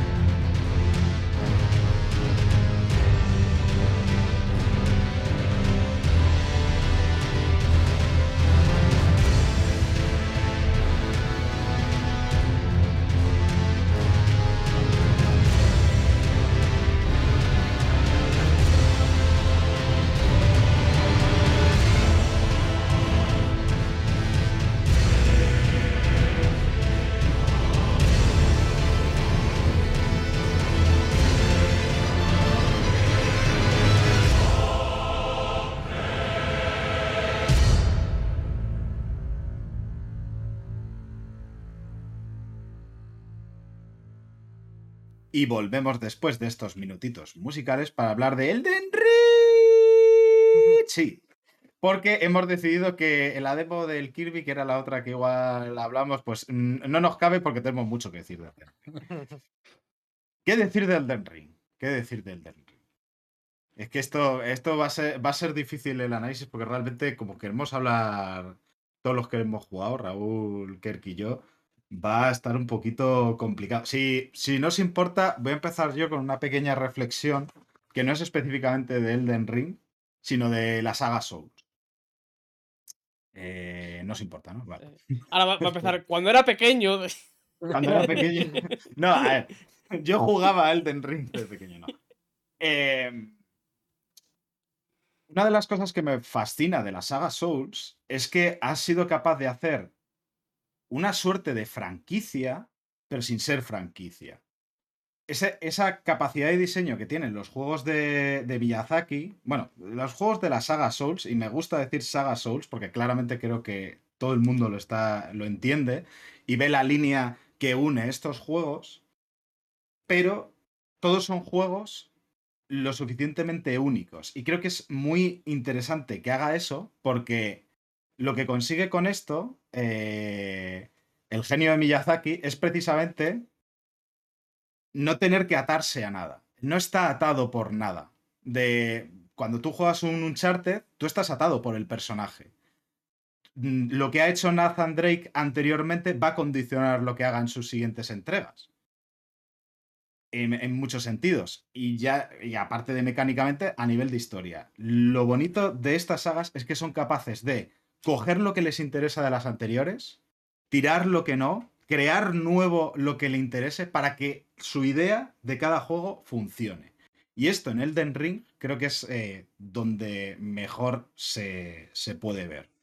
que ya se veía un poquito en, en Sekiro también, ya lo empezaba a, a vislumbrar, pero me encanta mucho esa, esa manera de hacer franquicia sin que lo sea, precisamente. Es un- un- una reflexión que está haciendo ahora mismo en todo esto de por qué Elden Ring se nota como sucesor de, de Dark Souls, de Demon Souls y de todo esto, y cómo ves cosas de, de todos los Souls, cosas que, ha- que- que de Sekiro, de pronto otras que, que olvidas de. Que, que han olvidado de Sekiro, las dejan, las quitan, las ponen. Son como. van creando piezas y ponen las que les interesa en el siguiente, crean las que necesitan, descartan las que les va a resultar, eh, las que les va a estorbar, y me encanta ese- esa forma de, de crear. Creo que es muy única en la industria y que es muy potente precisamente por eso, porque no, no, no, no, mm, no, no tiene el problema de otras muchas entregas que cuando se van alargando, el problema de, de hacer franquicias per se, que hay veces que ocurren y de que se alarguen esas franquicias ad infinitum. Le pego una hostia al micro, espero que no se escuchado. Es que estoy, estoy emocionado. Eh, el problema de esas franquicias, de crear estas franquicias y querer todo el rato la industria eh, hacer más y más y más juegos, es precisamente eso, que, que, que se ven lastradas por lo que han hecho muchas veces anteriormente. Y y les da muchas veces miedo cambiar, hacer cambios eh, lo suficientemente gordos por cómo puede ser la recepción de los fans. Un ejemplo claro es el God of War con ese, eh, con ese reboot que tuvo, que no solamente cambiaba mecánicamente, sino... eh, bueno, no, perdón, reboot con, e- con ese cambio completo que hicieron al pasar al, de, al de PlayStation 4, que, que, que eso, cambiaban a una de ambientación, cambiaba el gameplay de manera bastante significativa, el tono del juego, que no fue la hostia, pero evidentemente ese cambio da miedo, porque mm, tú quieres apelar a unos fans y esos fans esperan una cosa determinada. Y bueno, y los fans en general suelen ser las peores personas del mundo en muchos sentidos, que además esto habla, eh, esto ni siquiera el Den Ring se va, se ni, ni el pobre Miyazaki se libra de eso porque cada vez es peor. Pero me gusta mucho la, la- la filosofía esta. Y ahora ya, si queréis, hablamos de- empezamos a hablar de- del Den Ring, pero quería lanzar esta reflexión. No sé si estáis de acuerdo, pero. mm, Sí, yo- voy a comentar un poquito más sobre eso que has dicho, de que al final es una, una saga, por así llamarlo, que, que es que lo que hace para que se lo consideremos saga es. En, está todo basado en las mecánicas que utiliza y lo familiar, la fam- familiarización que tenemos con esas mecánicas. Es decir, que al final. eh, todo lo. Todo lo siempre, una, siempre una entrega que hay. que nueva de From Software, de un juego nuevo de From Software, siempre lo sentimos de forma familiar, porque siempre que nos, siempre nos recuerda de en Sekiro, los budas estos, ah, bueno, estos son las hogueras. Eh, no tengo estos, pero bueno, tengo lo de la calabaza. Aquí con el del Ring es lo mismo. Tenemos similares y cosas, cosas que, que las cambian con otros nombres. Entonces siempre tienes esa sensación de, de que es familiar, entonces como que lo notas como una saga. Pero luego es un juego completamente distinto a como son los anteriores. Y lo que, lo que, te, lo que te transmite, lo que quiere transmitirte el juego, son sensaciones distintas. Y entonces ahí es lo que, lo que hace que es una, una iteración nueva, no es una, una, una secuela, sino que es poner un- una capa más sobre lo que, lo que había anteriormente hecho. Sí, o sea, estoy completamente de acuerdo. Además, una de las cosas que se me ha olvidado es eh, que lo has apuntado tú muy bien, es precisamente que hay una familiaridad que viene de cosas que sí que se mantienen. Pero lo que me gusta, a lo que voy con todo esto, es que si en el siguiente juego de From Software Miyazaki decide no poner hogueras y que haya otro sistema de guardado, va a seguir siendo un Souls. Porque va a haber otros miles de elementos que esto, aunque este se haya mantenido justo en todos los juegos, si de pronto decide que para el siguiente juego, por, la, por lo que necesita, eh, no hay que poner hogueras, no hay que poner lo que sea. Mm. O sea, no hay, por así decirlo, no hay nada atornillado al suelo Sí, que es lo que me gusta. Todo se, tu- eh, veo eh, la sensación de todo puede cambiar y que se siga manteniendo igual, porque esta gente es así de buena, saben lo que es necesario para mantener la esencia. Eh, cambiando el sabor, co- este es que es una cosa increíble. O sea, tú sabes que estás en un Souls, tú sabes que estás en esta saga, y aún así es algo nuevo completamente. Es capaz de sorprenderte, es maravilloso en ese sentido. Cómo, Es- cómo es capaz de, de- de- es una, de usar estos. es una filosofía. Al final es- es- son juegos que se basan en una filosofía de diseño que tienen ellos propia y que creo que no hay ningún estudio que esté a ese nivel. Sinceramente creo que no lo hay. Porque cómo han conseguido hacer año tras año, cada vez que sacan un juego nuevo, reinventar la rueda de, con, con unos sistemas que siempre son una, en base más o menos los mismos. es alucinante lo que consigue esta gente. Creo que no. Ya podemos decir que no creo que no hay ningún estudio que esté al nivel de esta gente. Bueno, a, a ver, es que claro, nivel. Yo no me atrevería a decir tanto, creo que están al máximo nivel, eso es sin duda. Pero ya ponerme a decir que. Bueno, a ver. Es que hay, hay- hay muchas maneras de. sí, pero de que, pero que sí, claramente son de los. Que no, Stop. que Ahora stop, mismo claramente. es- No, si, no había, si había alguna duda que pudiese haber por algunos por otros juegos anteriores, yo creo que ya es- con el Ring ya. No hay dudas. des- Despejan todas las dudas, vaya. Bueno, yo, yo veo que Kirk ahora mismo lo está pasando mal porque, No, no. porque está diciendo quiero hablar. No, no, no, no, estoy escuchando. Es tan yo- educado que no quiere quitar. Yo estoy escuchando porque hay cosas que comparto y cosas que matizaría. Eh, o sea, creo que por ejemplo, creo que por ejemplo From Software eh, en lo que hace es el mejor. No hay nadie que le pueda alcanzar, nadie que pueda estar ni cerca. Y por eso solamente From Software es capaz de hacer el Den Ring. Eh, que eh, tranquilamente será uno de los mejores juegos de la historia. Así. Así de radical y de sencillo es. El Den Ring va a ser uno de los mejores juegos de la historia. Punto.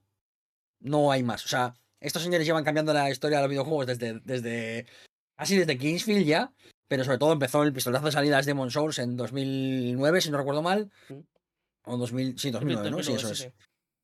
Dark Souls 1, 2, 3, Bloodborne, Sekiro, eh, Elden Ring. O sea, es que eh, no tiene ningún sentido. Y Elden Ring es, que- es, es que eh, es la culminación de todo este proceso. Es el, el último pulido del diamante. Y, y además, no solo eso, es que además de pulir el diamante hasta, hasta el- la forma perfecta, luego vas y lo engarzas en un anillo de la hostia. De la hostia, porque todo lo que rodea Elden Elden Ring. Ring, efectivamente, ahí está la referencia. Todo lo que rodea Elden Ring, eh, que son esas mecánicas familiares que ya conocemos, etcétera, etcétera, todo lo que rodea eso está elevado a la enésima potencia y está, o sea, está, es que está fuera de sí. Es que está fuera de sí, es que es de locos. O sea, Elden Ring es de locos, no tiene ningún sentido. Que exista Elden Ring parece, eh, eh, parece un designio divino. Parece algo como que, que- no, no puede suceder si no, si no hay un dios que interceda para decir, ahora tú, tocado con mi dedo, ¿eh? Los dedos también del Den Ring. eh, tocado con mi dedo, ¿vale? Vas a poder inventar el Den Ring. O sea, porque no parece algo del alcance de un mano.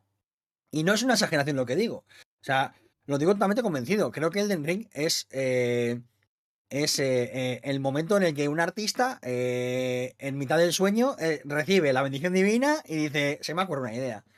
Y es que, y es, que es increíble, Sí, es que Yo con Miyazaki, la cosa es que no sé si hay alguien, no, no creo ni en Dios ni en el diablo, pero si hay alguien que seguramente haya hecho un trato con alguna fuerza superior para conseguir tan nivel de talento, seguramente él estaría en mi top de, de- de posibles candidatos. O sea, es increíble. Y, y ya, ya habla- hablaremos, eh, hablaremos de, de las cosas, pero porque Elden Ring tampoco es perfecto. Eh, y tiene cosas que yo cambiaría. Si queréis Pero- empezamos por eso, por quitarnos lo de en medio, eh, o, o que sí, sé, sí, podemos- bueno, sí, es para, intentar ordenarlo. Es que yo tengo problemas con este juego de decir. Antes, de eso, Realmente es- me siento en el mundo del Den Ring y no sé ni por dónde empezar a hablar de él. Antes porque- de eso, decir que eh, yo personalmente, por lo menos, voy a hablar de algunas cositas muy pequeñas del juego, que son pequeñísimos spoilers que no tienen que ver ni con bosses, ni con historia, ni con zonas, ni nada de eso. Pero bueno, algunos detalles de los que quiero hablar porque son importantes para ilustrar lo que, lo que creo que es importante del juego. eh, y que si no queréis saber nada, pues igual es, la mejor idea es que no nos oigáis eh, hoy. Eh, pero vamos, que son spoilers muy, muy, muy, muy, muy, muy, muy chiquitines, bueno, de cosas los- puntuales, contextuales y tal, o sea que no, no va a destripar Vamos a nada. intentar mantener, exactamente, vamos a intentar Sí. mantener spoiler free eh, dentro de lo que es un análisis de un juego, porque necesitas hablar del juego para poder a- analizarlo. O sea, necesitas hablar de, de elementos que hay en el juego y que si no lo estás jugando, pues eh, igual te estamos estropeando el descubrimiento, pero a ver, a priori no debería de ser, no debería de, esa, conocer estas cosas antes de empezar a jugar no debería de estropear la, la experiencia de ninguna de las maneras. No, no debería, no. Que es como decir, bueno, eh, hay bosses, hay bosses difíciles, sí, como en todos los Souls. O sea, no es, no es spoiler. o sea, es como, eh, eh, eh, no quiero saber nada de Zelda Breath of the Wild. Bueno, tienes que salvar a la princesa. Oh, spoiler, no. eso. Pero es que ni siquiera, porque, porque quería hablar del argumento, pero es que yo no voy a hablar, no voy a hablar nada del argumento de, de Elden Ring. Eh, ni, es que ni un poco. O sea, es que ni un poco porque no hace falta. Bueno, Voy a ya, ya, hablar por de- eso, porque- Voy a hablar de cosas que tienen que ver de diseño, que tienen que ver con world building, con su narrativa, etcétera. Que bueno, que, que- que hace falta hablar de algunas cosas porque, porque es que si no, no puedes, o sea, no puedes referenciarlo y es, y es complicado. Pero bueno, bueno, que si queréis empezamos por lo que está peor. Por lo que sí, por lo que está, yo quiero que decir, el tirón de orejas que se le puede dar a Elden Ring, por un lado empieza por el rendimiento. Yo en PC hay problemas bastante más gordos que en este. Yo lo estoy jugando por suerte en PlayStation 5, en la cual eh, tienes ciertos problemas de rendimiento, de bueno, que te- cuando se pone a llover y estás en un sitio demasiado abierto, pues igual bajan los FPS eh, duramente. No saquéis a los juegos ahora que yo lo tengo el mío en el salón. Sí. Y que además yo la tengo, yo la tengo más gorda que tengo la coleccionista. Oye, pero Yo la tengo tengo más gorda, Ahora out es- of context. Yo, yo tengo que decir que los problemas de rendimiento que tienes tú, Mariolas, con la lluvia, yo no los tengo. Yo no he tenido ningún bajón de frames, pero tampoco he tenido ningún bug y ha habido gente que sí. Entonces, Sí, o sea, eh, bueno, Claro, al final es- eso Pueden depende ser mucho de cosas- cada uno. no. Yo sí me he encontrado con eso, con bajones de frames. Siempre han sido como en momentos muy puntuales y que rápidamente se vuelve a recuperar. Y que nunca en ningún momento que sea Y, este- importante. y creo que, que- exactamente, a eso es a lo que iba, que sabe muy bien cuándo el juego estabilizarse. En ninguna batalla de boss Eso he tenido ningún problema de esto. Nunca, nunca he muerto por otra cosa que no fuese porque soy un banco. Es decir, el, el- eso el es- juego, el juego sabe hasta cuándo ponerte lo- los. cómo quitarte frames. Dice, ahora, Ah. ahora que no está combatiendo, ahora le quito frames. Ahora, ahora, ahora me lo guardo para después, que, es cuando los necesito. Estoy- el- es como esta, esta madre que dice, te doy la paga, pero me quedo parte porque si no te lo gastas y te lo voy administrando yo. Es un poco ese- eso es lo que hace. Bueno, Pero eso es. Es más, al menos el Play 5 es más anecdótico que otra cosa. Sobre todo cuando llegas a alguna zona muy abierta o con mucha carga gráfica, que sí que pega un- algún bajoncillo. Una cosita que no me gusta, y esto quería preguntároslo, pero a mí me pasa, o, bueno, es que no tiene música en el propia en el dashboard de, de PlayStation 5, que todos los juegos suele tener como una musiquita específica cuando estás encima del icono. Y justo esta tiene como una música, la música genérica de PlayStation, no la han puesto. Y es- ese detalle, por ejemplo, me, me molestó un poquito, porque es la de, joder, tío, es un detalle absurdo que además la banda sonora que tiene este juego, bueno, todos los de Front Software son la reguete, hostia, pon algo. Amazing. Pero no sé. Eh, bueno, eh, por ahí detalles. Eh, el popping, por cierto, también. Hay algunas partes cuando vas cabalgando por ahí que la hierba empieza a crecer por ahí y se ve bastante. Claro. gordo, pero bueno. Pero ¿qué pasa? Que esos problemas eh, técnicos eh, están, por suerte, bajo un manto de una dirección artística que es increíble. Increíble. Cada nueva localización a la que vas, cada nuevo lugar que visitas, cada nuevo rincón que te encuentras en, en las tierras em, intermedias, gracias, se me había, se me había el nombre. eh, es, es cada vez es mejor, cada vez es más increíble, cada vez es, eh, te cuenta una cosa nueva del mundo, te cuenta un pequeño trozo de historia de, de esas tierras, te, te, te embriaga con su belleza, con a veces una belleza no necesariamente apaciguadora, sino totalmente intranquila, ¿no? O, o- o incluso aterradora. Pero siempre está esa belleza detrás que, que es algo que, por cierto, ya voy a empezar a soltar. Pero esto bebe mucho de Dark Souls 2. Y Elden Ring bebe muchísimo de Dark Souls 2. Y esto sé que es lo que nadie quería oír, pero os vais a joder. ¿Por qué? Porque tengo razón. Bueno, antes de que, de que empieces un poco más, eh, yo he escuchado, no sé quién me lo dijo, que ha habido algunas quejas sobre las notas y tal que puedes dejar a otros jugadores. No sé si es que se ha Sí, usado ya, ya, ya peor hablaré, ya hablaré de otras eso. veces o... Ya hablaré de eso porque, bueno. eh, pero eso lo igual lo dejo para el final. Que- eh, Vale, guay. sí que yo veo que bebe de Dark Souls 2, pero también de la misma forma que bebe también de cualquiera de otras de sus entregas. Es decir, creo que, que se han sabido fijar en, en todo lo que han hecho bien en todos sus juegos anteriores y coger lo que debían de, de todos esos juegos. Sí, pero es que creo que bebe más de Dark Souls 2 que de, por ejemplo, Dark Souls 1 incluso. Mm, Puede ser. Yo es que Y- veo más, por ejemplo, Dark Souls 3 y Bloodborne también los veo mucho. Sí, sí, hay, hay Bloodborne, hay incluso Demon Souls, También, hay, claro. Joder, hay, Demon cosas, Souls me para aburrir también. hay, hay cosas, o sea, hay detalles de, Sek- de Sekiro también, pero creo que la, que la gran influencia de Elden Ring es Dark Souls 2. Y esto hay que decirlo, o sea, no pasa nada. Sí, sí, no, Está bien, ¿eh? Está, Hombre, está en- de puta madre. El poder ir con dos katanas a mí me da la vida. Sí, Me sí. Molas tanto con tu, con tu, con tu traje de, de, de samurái y las dos katanas así contra un bicho enorme. Sí, de, de. Dark Souls 2 se ha hablado, se ha hablado mucho y se ha come- siempre se, se comenta lo de que es un juego que tiene ideas muy buenas, pero que están eh, mal ejecutadas. Aquí es un juego que tiene esas buenas ideas y sí que están bien ejecutadas.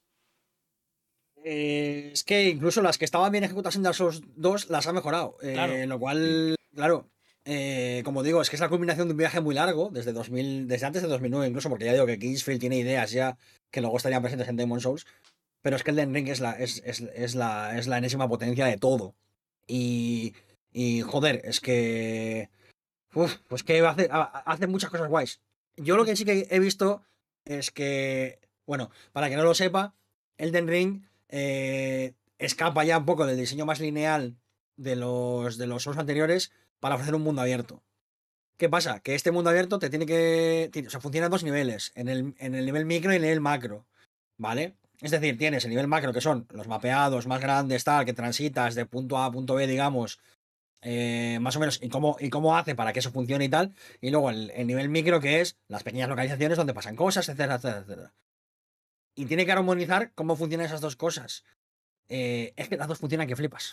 Es que funcionan que flipas, porque la cosa es que esa parte que es más macro, que tú dices que es más abierta, en realidad, si te fijas, sí que tiene mucho de diseño de los propios. O sea, eh, lo que ha hecho es, si antes tenías un pasillo así de grande, ahora el pasillo es así de grande, con mil matices, pero que te pone, es capaz de limitarte tu movimiento, son tan conscientes del movimiento de tu personaje, incluso cuando llevas el cabrallo, que es eh, esta adición que ahora puedes desplazarte más rápidamente porque tienes un caballo que además salta y además tiene doble salto, que es muy importante, cosa que tú no tienes como personaje, el, caba- el cabrallo lo tiene, pero tú no, que eso te, te modifica bastante cómo haces el secciones que puedes eh, que, que- tienes que son plataformeo además es literalmente plataformeo en algunas zonas que es buenísimas.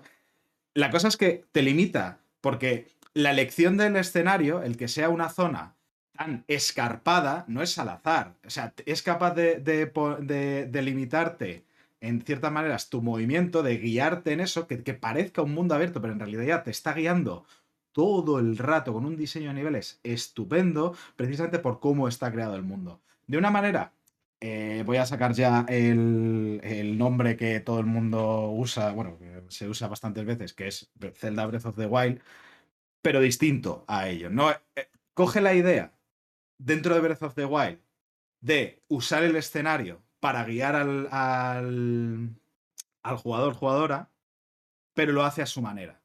Son capaces de mantener su esencia en ella. No, no estoy diciendo que coja la idea de no sé qué, pero ahí hay una cierta confluencia. De la misma que- manera que, que Es muchas que no, veces... so- no solo eso, es que la cosa es que el mapeado de, de las tierras intermedias no solamente sirve eh, como, un- como un nivel eh, que se mueve de manera horizontal y de manera vertical, porque añadimos eh, la verticalidad para añadir aún más capas todavía, lo cual incluye el plataformeo que añades con el caballo, porque el caballo también sirve para las distancias grandes, porque ahora es un mapa mucho más grande, tal, etcétera, etcétera. No solo eso, sino que la propia manera física del mapa está también eh, no supeditada, pero está relacionada directamente con lo que te cuenta esa zona. Por ejemplo, que haya un Bien. tremendo surco eh, que te corte el camino, no es solamente porque el, el juego quiera guiarte para que no accedas a esa zona tan pronto, sino porque también responde a una necesidad narrativa de decir, aquí ha pasado esto. Y esto te lo cuento a través del mapeado, a través de lo que ves, a través de lo que recoges, a través de lo que hay, de los enemigos que transitan. Y todo está relacionado directamente. O sea, no hay nada eh, innecesario. No hay nada innecesario en, en, en Elden Ring.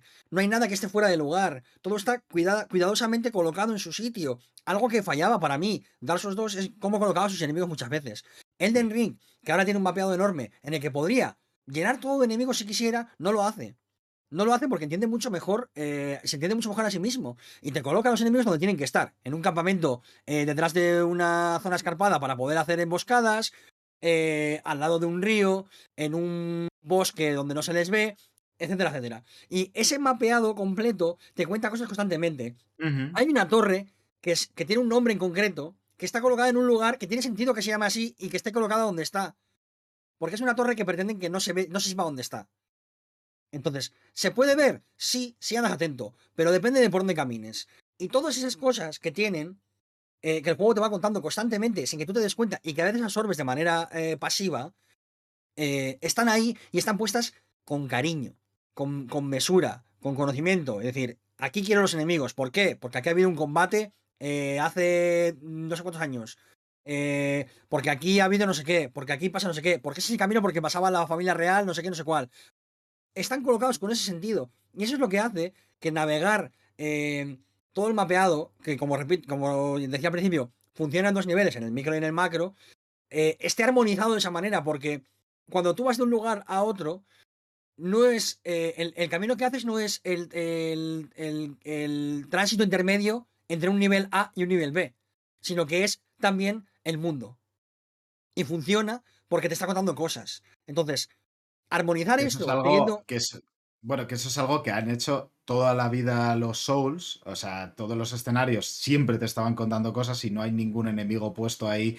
O sea, hay, eh, evidentemente todo está puesto con doble intencionalidad, lo que has dicho, con una intención eh, jugable, pero también con una intención narrativa. No, ha- o sea, no es, no, no es caprichoso de una forma de te voy a putear y ya está, y me da igual cargarme el este. No, siempre funciona el este. Lo magnífico que hace con el del Ring es que esto lo lleva a eso, a un campo mucho más abierto, mucho más. Vamos, a, a un nivel que nunca se había visto. es que, es que bueno, claro, por cortarte. Lo, lo- no, no, que, que- que al final es lo que decía. ¿Cómo, cómo armoniza ese nivel micro y ese nivel macro, digamos, ¿no? Entre, entre el mapeado gigante que es la- las tierras intermedias y luego los, lo que podían ser los niveles, ¿no? Que es como, pues, eh, pues esta ciudad, o este pueblo, o esta cueva, tal. Era una gran duda, porque no sabíamos cómo se podían trasladar las mecánicas de, de un Soul a un mundo abierto. Porque, porque claro, al final un, un Soul depende mucho de su, de su diseño de niveles y todos esos temas. Y es que es perfecto. Es que, es que es mejor de lo que podíamos esperar, porque es que es increíble. O sea, Sí. y, y tener un espacio tan abierto y la posibilidad de manejarte eh, como tú quieras, te permite hacer eh, narrativa emergente, eh, cosas muy contextuales. Eh, eh, yo hace poco tuve un momento de, brillantez en un, en un sitio, en un sitio en el que hay, un, hay una batalla, hay, hay restos de una batalla, y en una colina, en un, en un, en un, risco ahí, había un cadáver sentado con un objeto, y a sus pies un lobo. Y ese lobo está ahí porque ese lobo parece que todo indica que era el, el compañero de, de esa persona muerta y está a sus pies durmiendo porque, porque lo está custodiando. Y cuando te acercas a coger el objeto, te ataca. Pero si te alejas, él, el lobo, se queda simplemente eh, guardando a esa persona. Nada más. Todas estas cosas eh, se pueden hacer eh, porque hay un espacio tremendo en el que manejar muchísimas cosas. Esto es una muestra muy pequeña de cómo, de cómo funciona la narrativa en, en, en Elden Ring. Porque además de todo esto, hay también muchos niveles. Encontrarte eh, ciertas armaduras en ciertos lugares que tienen que ver con otros lugares también es narrativa. También tiene que ver con su arco argumental. O con arcos argumentales que va, que va abriendo a lo largo de, de, de- de sus horas de juego. Que son bastantes, por cierto. Si pensáis que Elden Ring es un juego corto, no lo es. Eh, ya os lo digo. Joder. Entonces, todo lo que puedes eh, volcarte con, con todo esto, o puedes pasar de ello, es algo que me ha, me ha llevado a darme cuenta de una cosa, que es que Elden Ring hace una cosa maravillosa, y creo que nadie más lo ha dicho. eh, y no sé si es porque ya se dijo de los anteriores, pero en este está elevado a la máxima potencia, que es que Elden Ring es un juego que te permite hacer lo que te salga de las pelotas. Al- a, la, a, la, a, la, a la enésima potencia elevado, porque literalmente puedes pasarte las zonas corriendo con el caballo. O sea, tú, Sí. una zona de enemigos a reventar, eh, que puede parecer súper complicada, coges al caballo, sales corriendo y te la pasas. Y a Elden Ring le da igual. Le da exactamente igual. Igual que le da igual si no te lees la descripción de este objeto. O si no reparas en esa pared de ahí que tiene algo especial. Le da exactamente igual. Elden Ring te dice, este mundo está aquí. Está aquí funcionando. Está aquí con sus cosas. Tiene sus problemas, sus movidas, y tú estás ahí metido. Espabila. Date la vuelta por donde quieras, vete a donde te salga el pitilín o del conio, lo que tengas. Y a lo que tú quieras, tú verás cómo te manejas con ese mundo. La relación que Es tienes el con ese tú mundo. verás. Es, el tú Sí. verás. La relación que tienes con ese mundo es la que tú quieras. Hay gente que tiene la relación de ir a, a toda hostia, matando enemigos a por todos lados, atacar a todo lo que ven. Si te paras un momento a pensar y a, y a ver las cosas, tendrás otra relación con el mundo Y funciona así en todos sus niveles. Y es increíble cómo puede adaptar algo eh, tan libre a unas mecánicas que estaban, en principio, más encerradas en un diseño de niveles determinado, una, una filosofía de diseño de- de- determinada, y funciona perfecto. Es que funciona perfecto. Es que no entiendo todavía cómo funciona tan bien. Y me cuesta entender cómo funciona tan bien. Es absurdo. Y además, una, una de las cosas de los dos niveles que, que has mencionado, que me parece la clave de cómo funciona el juego, eh, se ve por una cuestión que hemos hablado del cabrallo, pero el cabrallo no es solamente eh, una herramienta de, de movilidad, sino que además puedes combatir eh, encima de él y hay enfrentamientos que tienes en, en el mundo, en la parte abierta, que cambian completamente, eh, enemigos que te encuentras, que cambian completamente cómo los tienes que afrontar si vas a pie o si vas a caballo. O sea, y- son en- enfrentamientos completamente distintos, aunque el bicho sea el mismo.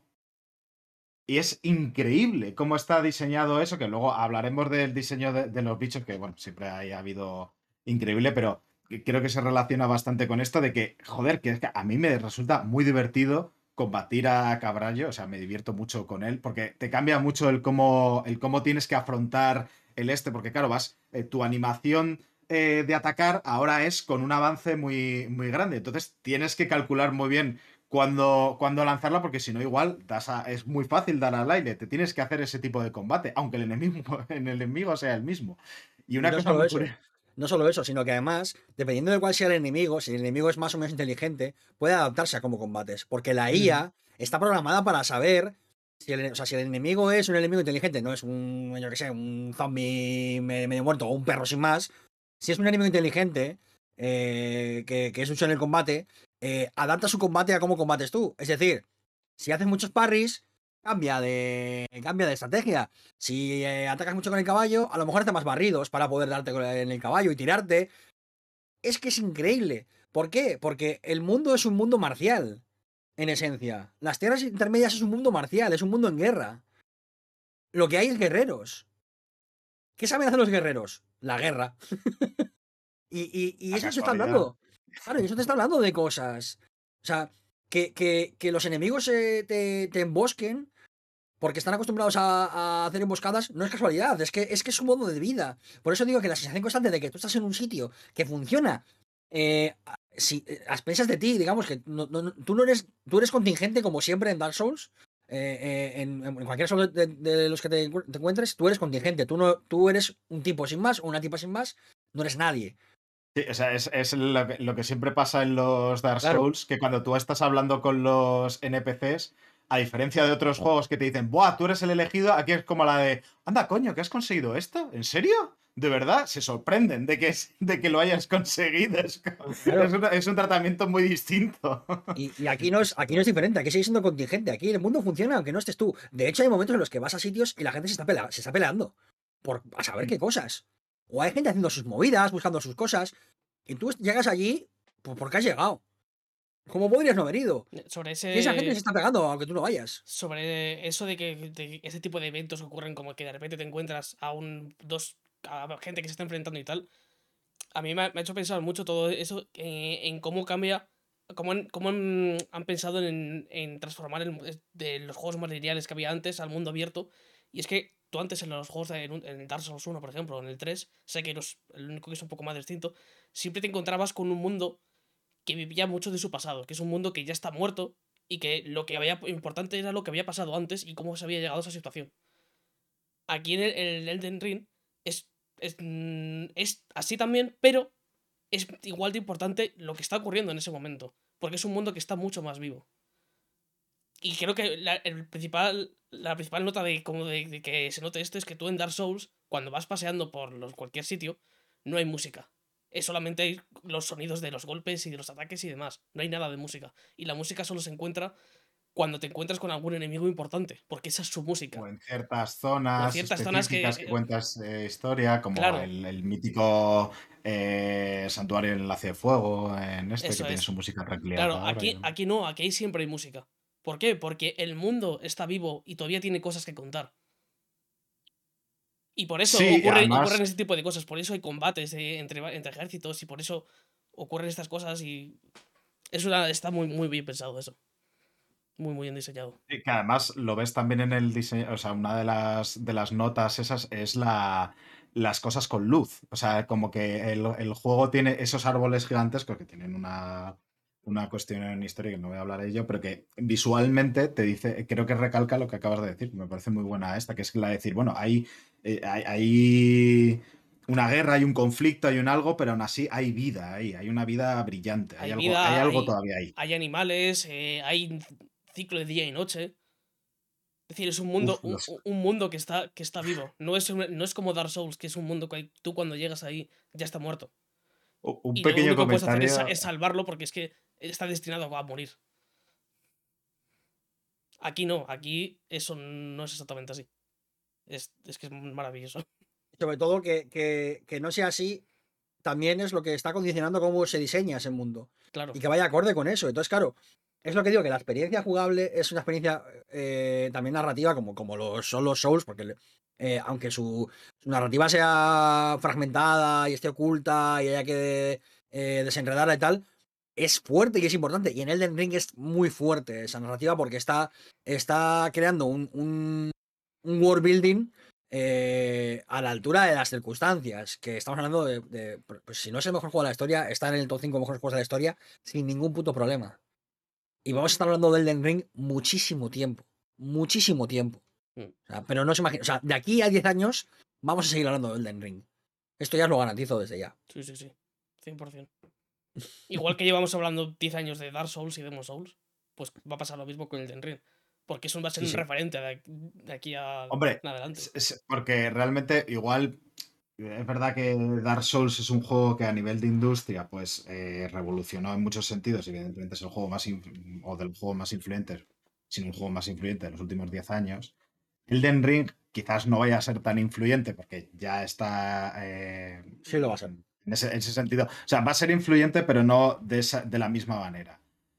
Lo bueno es que yo creo que se, se sube a un cierto a un carro que es el cómo ver, o sea, son de estos mundos abiertos de nueva generación y lo hace a su manera, que eso esos son los mundos que, más me interesan, que me parecen más interesantes, que, que redefinen ese, esa, esa manera de ver los mundos abiertos, que es un que bueno, que se habían estancado mucho en los últimos años, pues eso, con los waypoints y demás, que demuestra que ahora mismo, pues, el- lo bonito del mundo abierto es poderte perder en ello y, y es que lo, lo que hay que hacer es que sea interesante y eso Elden Ring lo hace de una manera brutal, porque el mundo del Elden Ring es un mundo que además, mira, eh, una de las cosas que, que- que se habla es que precisamente es eso, que hay animales, que es importante para lo que decía antes eh, Raúl.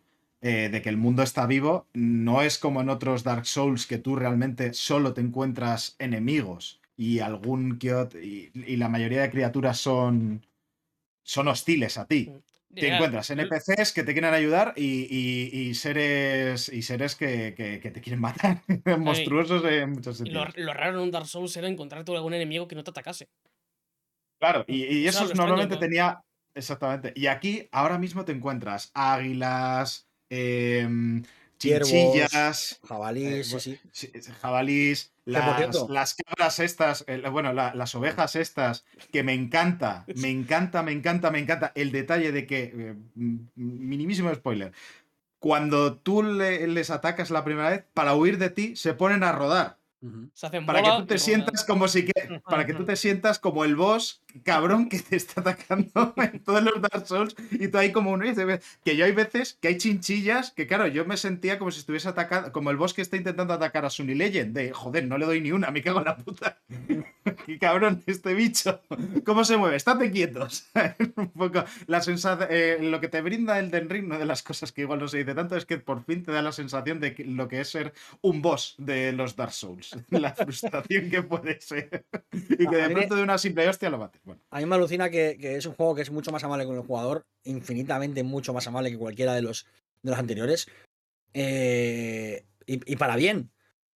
Porque el, el teleporte está habilitado desde el principio. Eh, tienes el caballo para correr. Eh, no hace falta mejorar armaduras. Eh, en general. Las armas no se eh, desgastan tampoco. Claro, las armas no se, no se desgastan. eh, eh, hay, hay waypoints cada poco tiempo, tienes las efigies de, de Mánica para renacer cerca de los bosses muchas veces.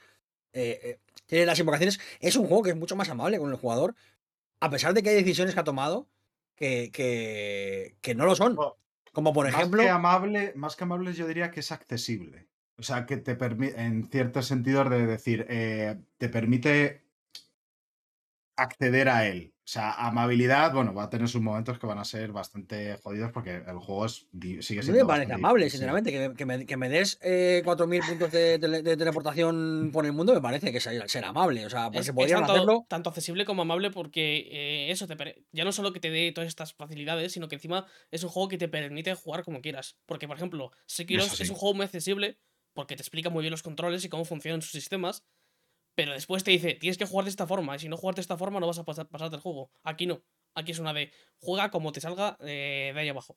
¿Que Pero quieres me- ir a magias? Ve a magias. ¿Que quieres utilizar el caballo todo el rato? Usa el caballo. ¿Que quieres ir, Invoca, con- y- lleva- ir en bolas con un espadón de 4 metros? Adelante. Me sorprende porque luego a veces eh, no es nada amable también.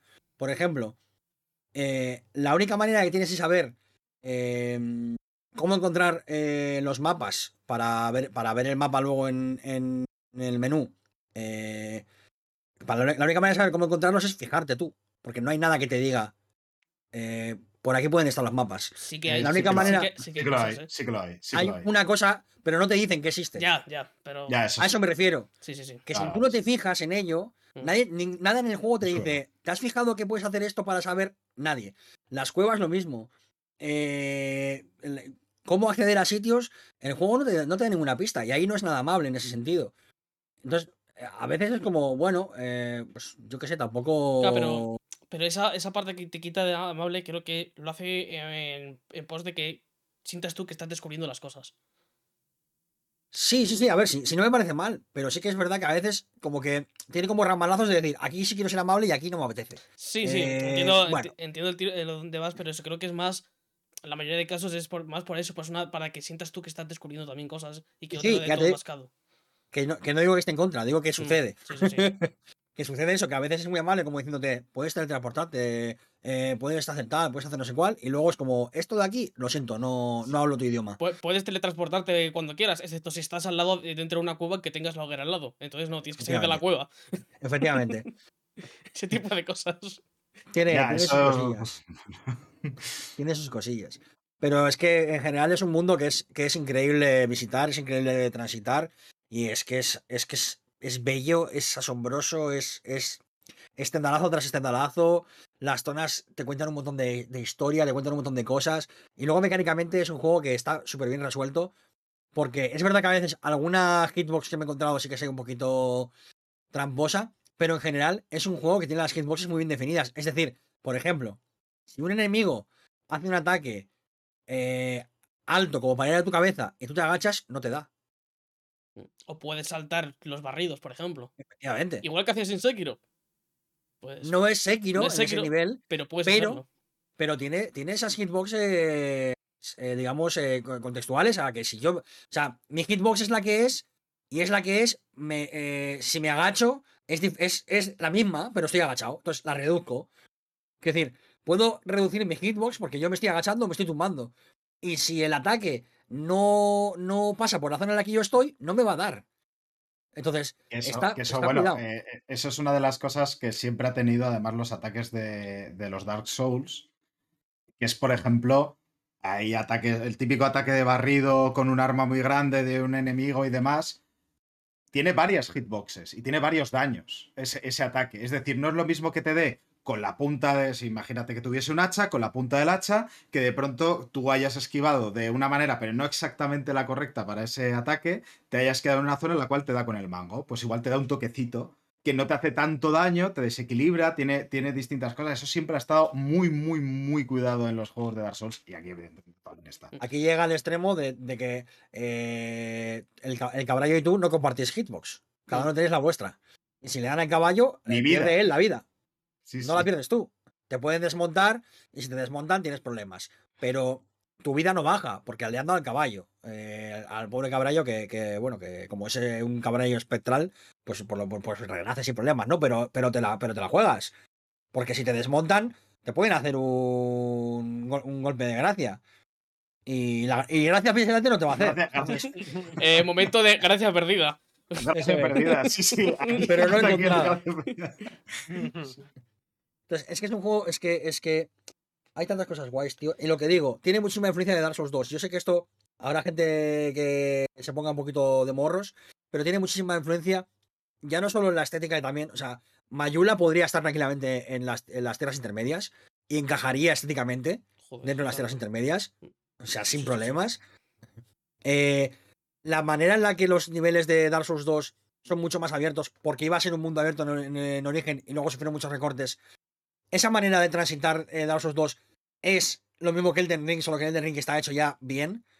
Eh, la manera en la que te da libertad para hacer las builds como tú quieras eh, también está en, en Dark Souls 2. Eh, las piedras de faro son los mismos que las piedras eh, estas de... mm, ¿Cómo se llaman? Las, las, espadas, los cuchillos, sí. ¿no? de piedra, Las sí. vainitas, sí. Eh, las pie- pie- piedras pétreas se llaman, creo, ¿no? Si no Sí, recuerdo nada, sí, Eh, llaves de piedra petra. Piedras Piedras igual. Bueno, no, algo así. Piedras pétreas. Bueno, sí. Piedra pétrea rocosa. eso es. Pero que es, eso, o sea, que hay muchísimas cosas que estaban en Dark Souls 2 y que a mí me han servido para tener una relación diferente con Dark Souls 2 eh, a través del Elden Ring. Que esto está, esto está guay. O sea, no, no va a dejar de tener los fallos que considero fallos para mí o para lo, lo que a mí me gusta en Dark Souls 2. Pero Elden Ring me ha hecho relacionarme de otra manera porque tiene muchísimo, muchísimo de Dark Souls 2. Es del Dark Souls que más coge. Del que más.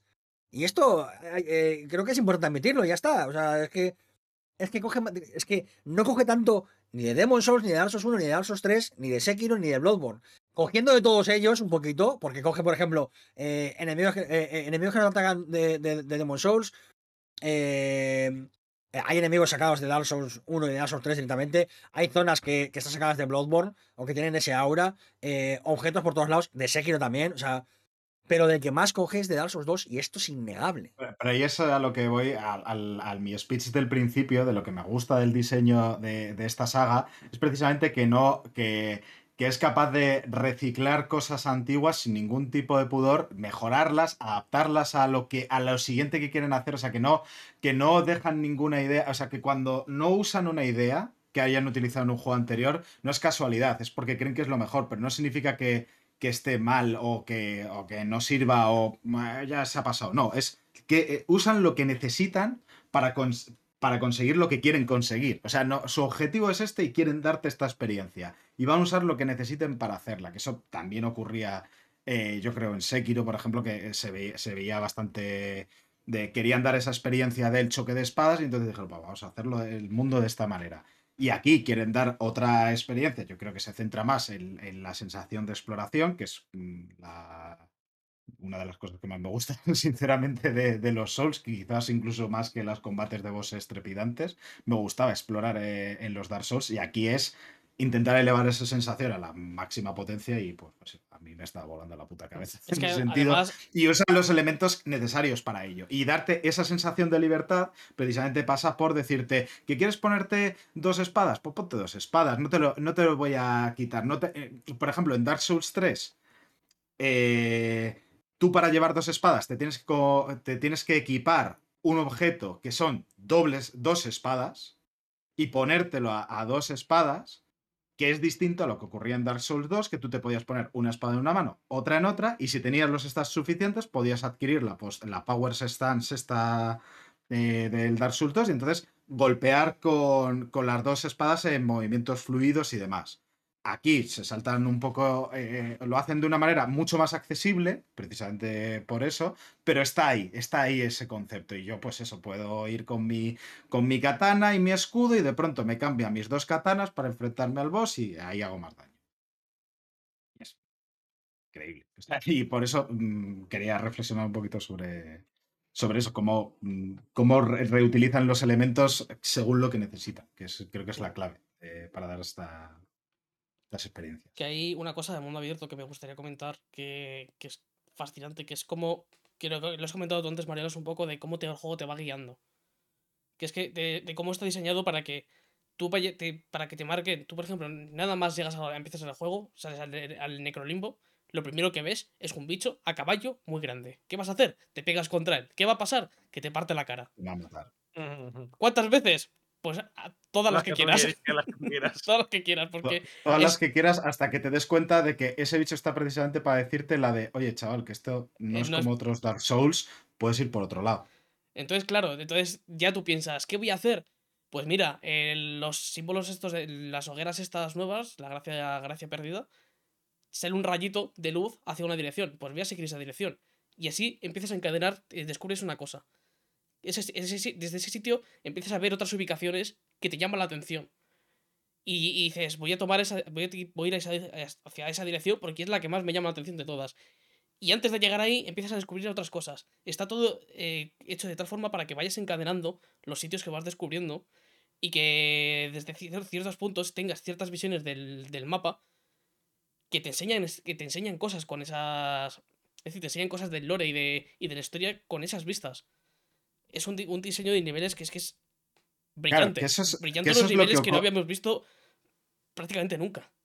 Eso, bueno, mm, podrías decir que Breath of the Wild Sí, también lo hace bastante, Breath con los Breath of the pero, es- exactamente, es que no hay. pero- Para mí- pero en realidad ya Para mí estaba... está incluso por encima. Yo creo que está por encima. Sí, y- yo y creo que y te voy a decir por qué. Yo creo que también. eh, como digo, eh, quizás eh, el, el mapa, digamos, eh, es aún más, eh, más emergente en ese sentido. Y aparte, es que lo que hace. Lo que, lo que le hace mejor en ese sentido a Breath of the Wild.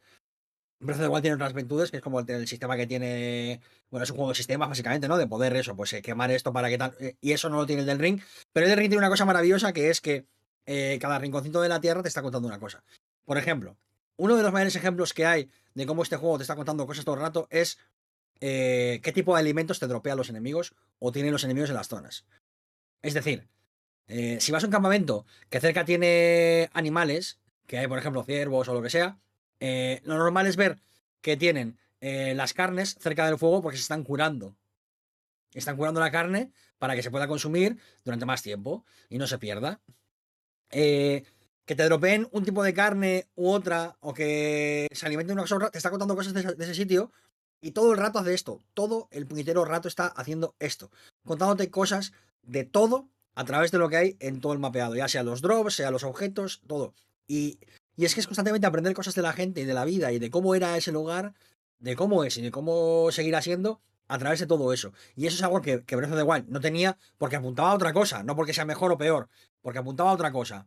Eh, como digo, eh, Elden Ring no tiene el hecho de que puedas cortar un tronco para poder pasar al otro lado, tal, y luego quemar, no sé qué. Eso no lo tiene Elden O Ring. sea, quiero, quiero decir, sí que tenía, eh, o sea, Breath of the Wild sí que tiene, eh, a través de sus escenarios y demás, eh, o sea, tenía esas mismas ideas, lo que ocurre Mucho es que no menos. las desarrolla a ese nivel, claro, exactamente. O sea, es, es de, de un- a un nivel, pues, mu- muchísimo menor. O sea, en el del ring es una cosa demencial, que es que, te paras a pensar, o sea, había, he visto un- una bromita por Twitter y demás, que es de, eh, mencionando al bueno de Chuso Montero, que diciendo, después de 11 horas jugando al Den Ring, Chuso Montero y el típico meme del señor de, la- del panel este conspiranoico y demás, De- de diciendo, esta Filadelfia". roca, esta roca representa que no sé qué vos veraneaba en Marbella. ¿sabes? Es como la de, es que literalmente acabas pensando en, es que igual esta roca está puesta aquí por algo. Pero es que, y no lo sé, es, que, es, no lo es que sé. parece una broma, pero hay, pero hay un momento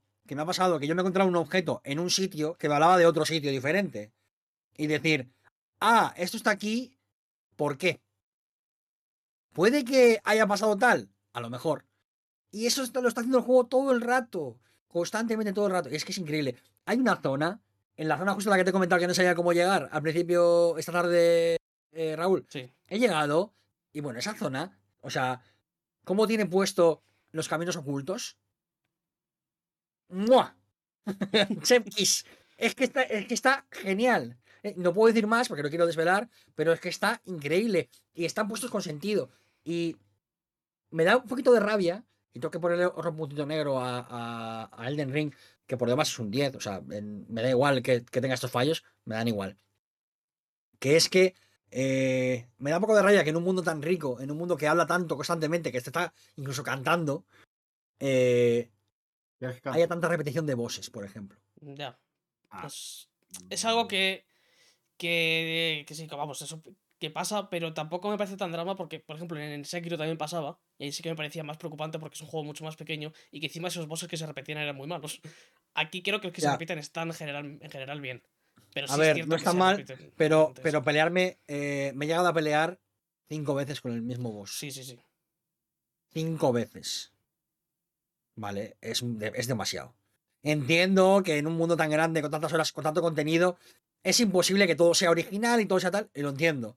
Pero igual cinco veces el mismo boss es pasarse. Mm. Es igual, es pasarse. por ejemplo, no creo que haya necesidad de que en todas las mazmorras haya un boss al final. No es necesario. lo ejemplo. mejor. Ya. mm, Yo, de hecho, hubo una que la exploré, era bastante larga.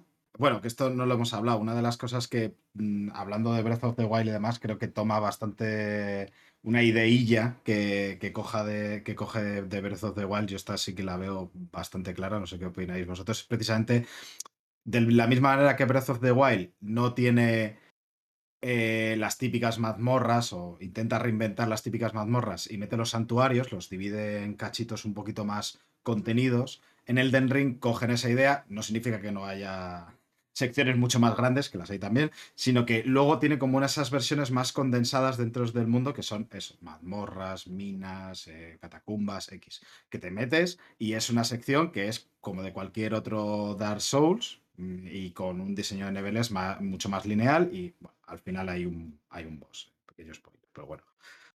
Mm, Algunas, algunas de estas mazmorras son eh, verdaderas genialidades de, sí, sí, de, puzzles, por ejemplo, para resolver, son muy curiosas.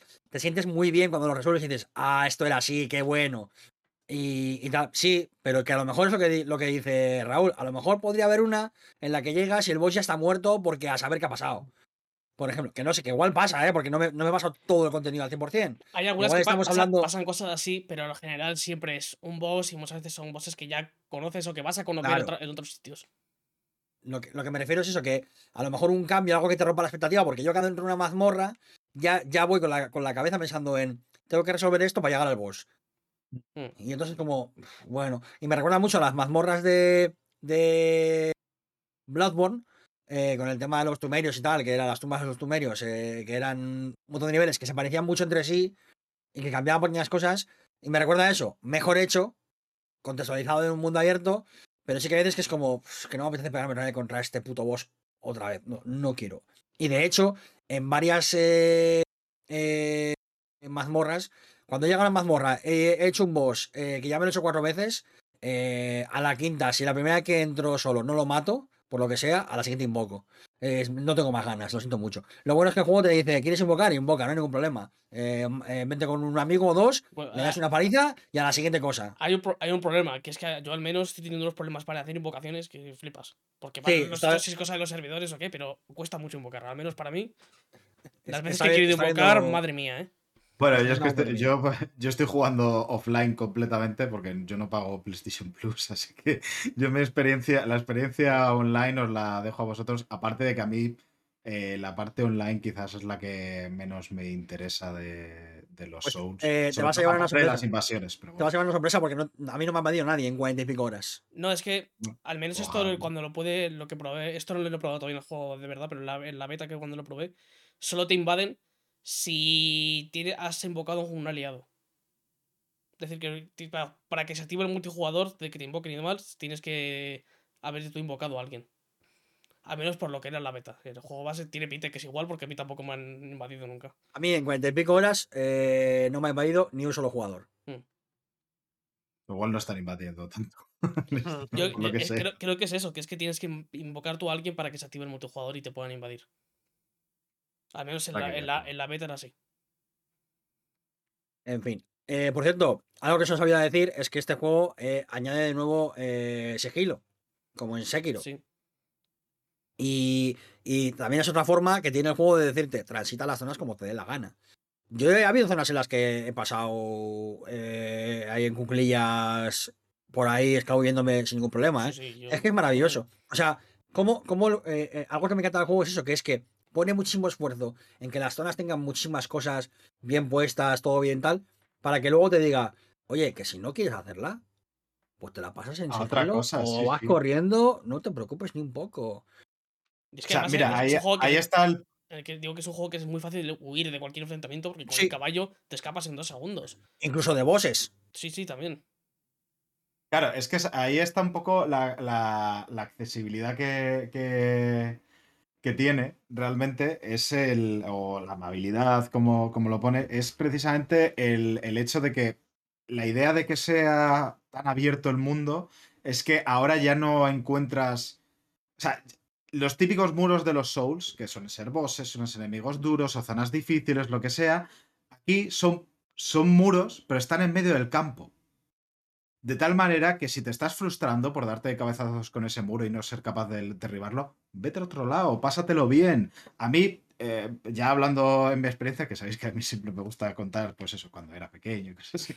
En este caso, eh, yo en los Souls, eh, toda la saga, eran juegos que me gustan mucho, pero que igual no jugaba tan de seguido porque me mm, tenía que estar en un mood mental muy específico que sabía para no frustrarme, para no pasarlo mal precisamente, pues tenía que estar en un mood específico y llegar y, y- y ser capaz de, pues eso, de ir a una zona complicada y demás o tensa y, luego igual jugaba un ratito y tenía que dejarlo para hacer otra cosa po- porque igual no dormía esa noche de, lo nervioso que me quedaba o, o igual, pues eso, no, no me veía con las ganas de esto. Pero con Elden Ring, precisamente, como es tan abierto, si hay una zona que ahora que me- no me veo en la capacidad de, de- de- de verla, pues eso, estoy cerca de un boss eh, que digo, guau, es que este va a ser muy chungo porque es mm, tal, pues no pasa nada. Teletranspórtate a otro lugar de gracia, explora otra zona, tienes mil frentes abiertos todo el rato que puedes explorar, que puedes hacer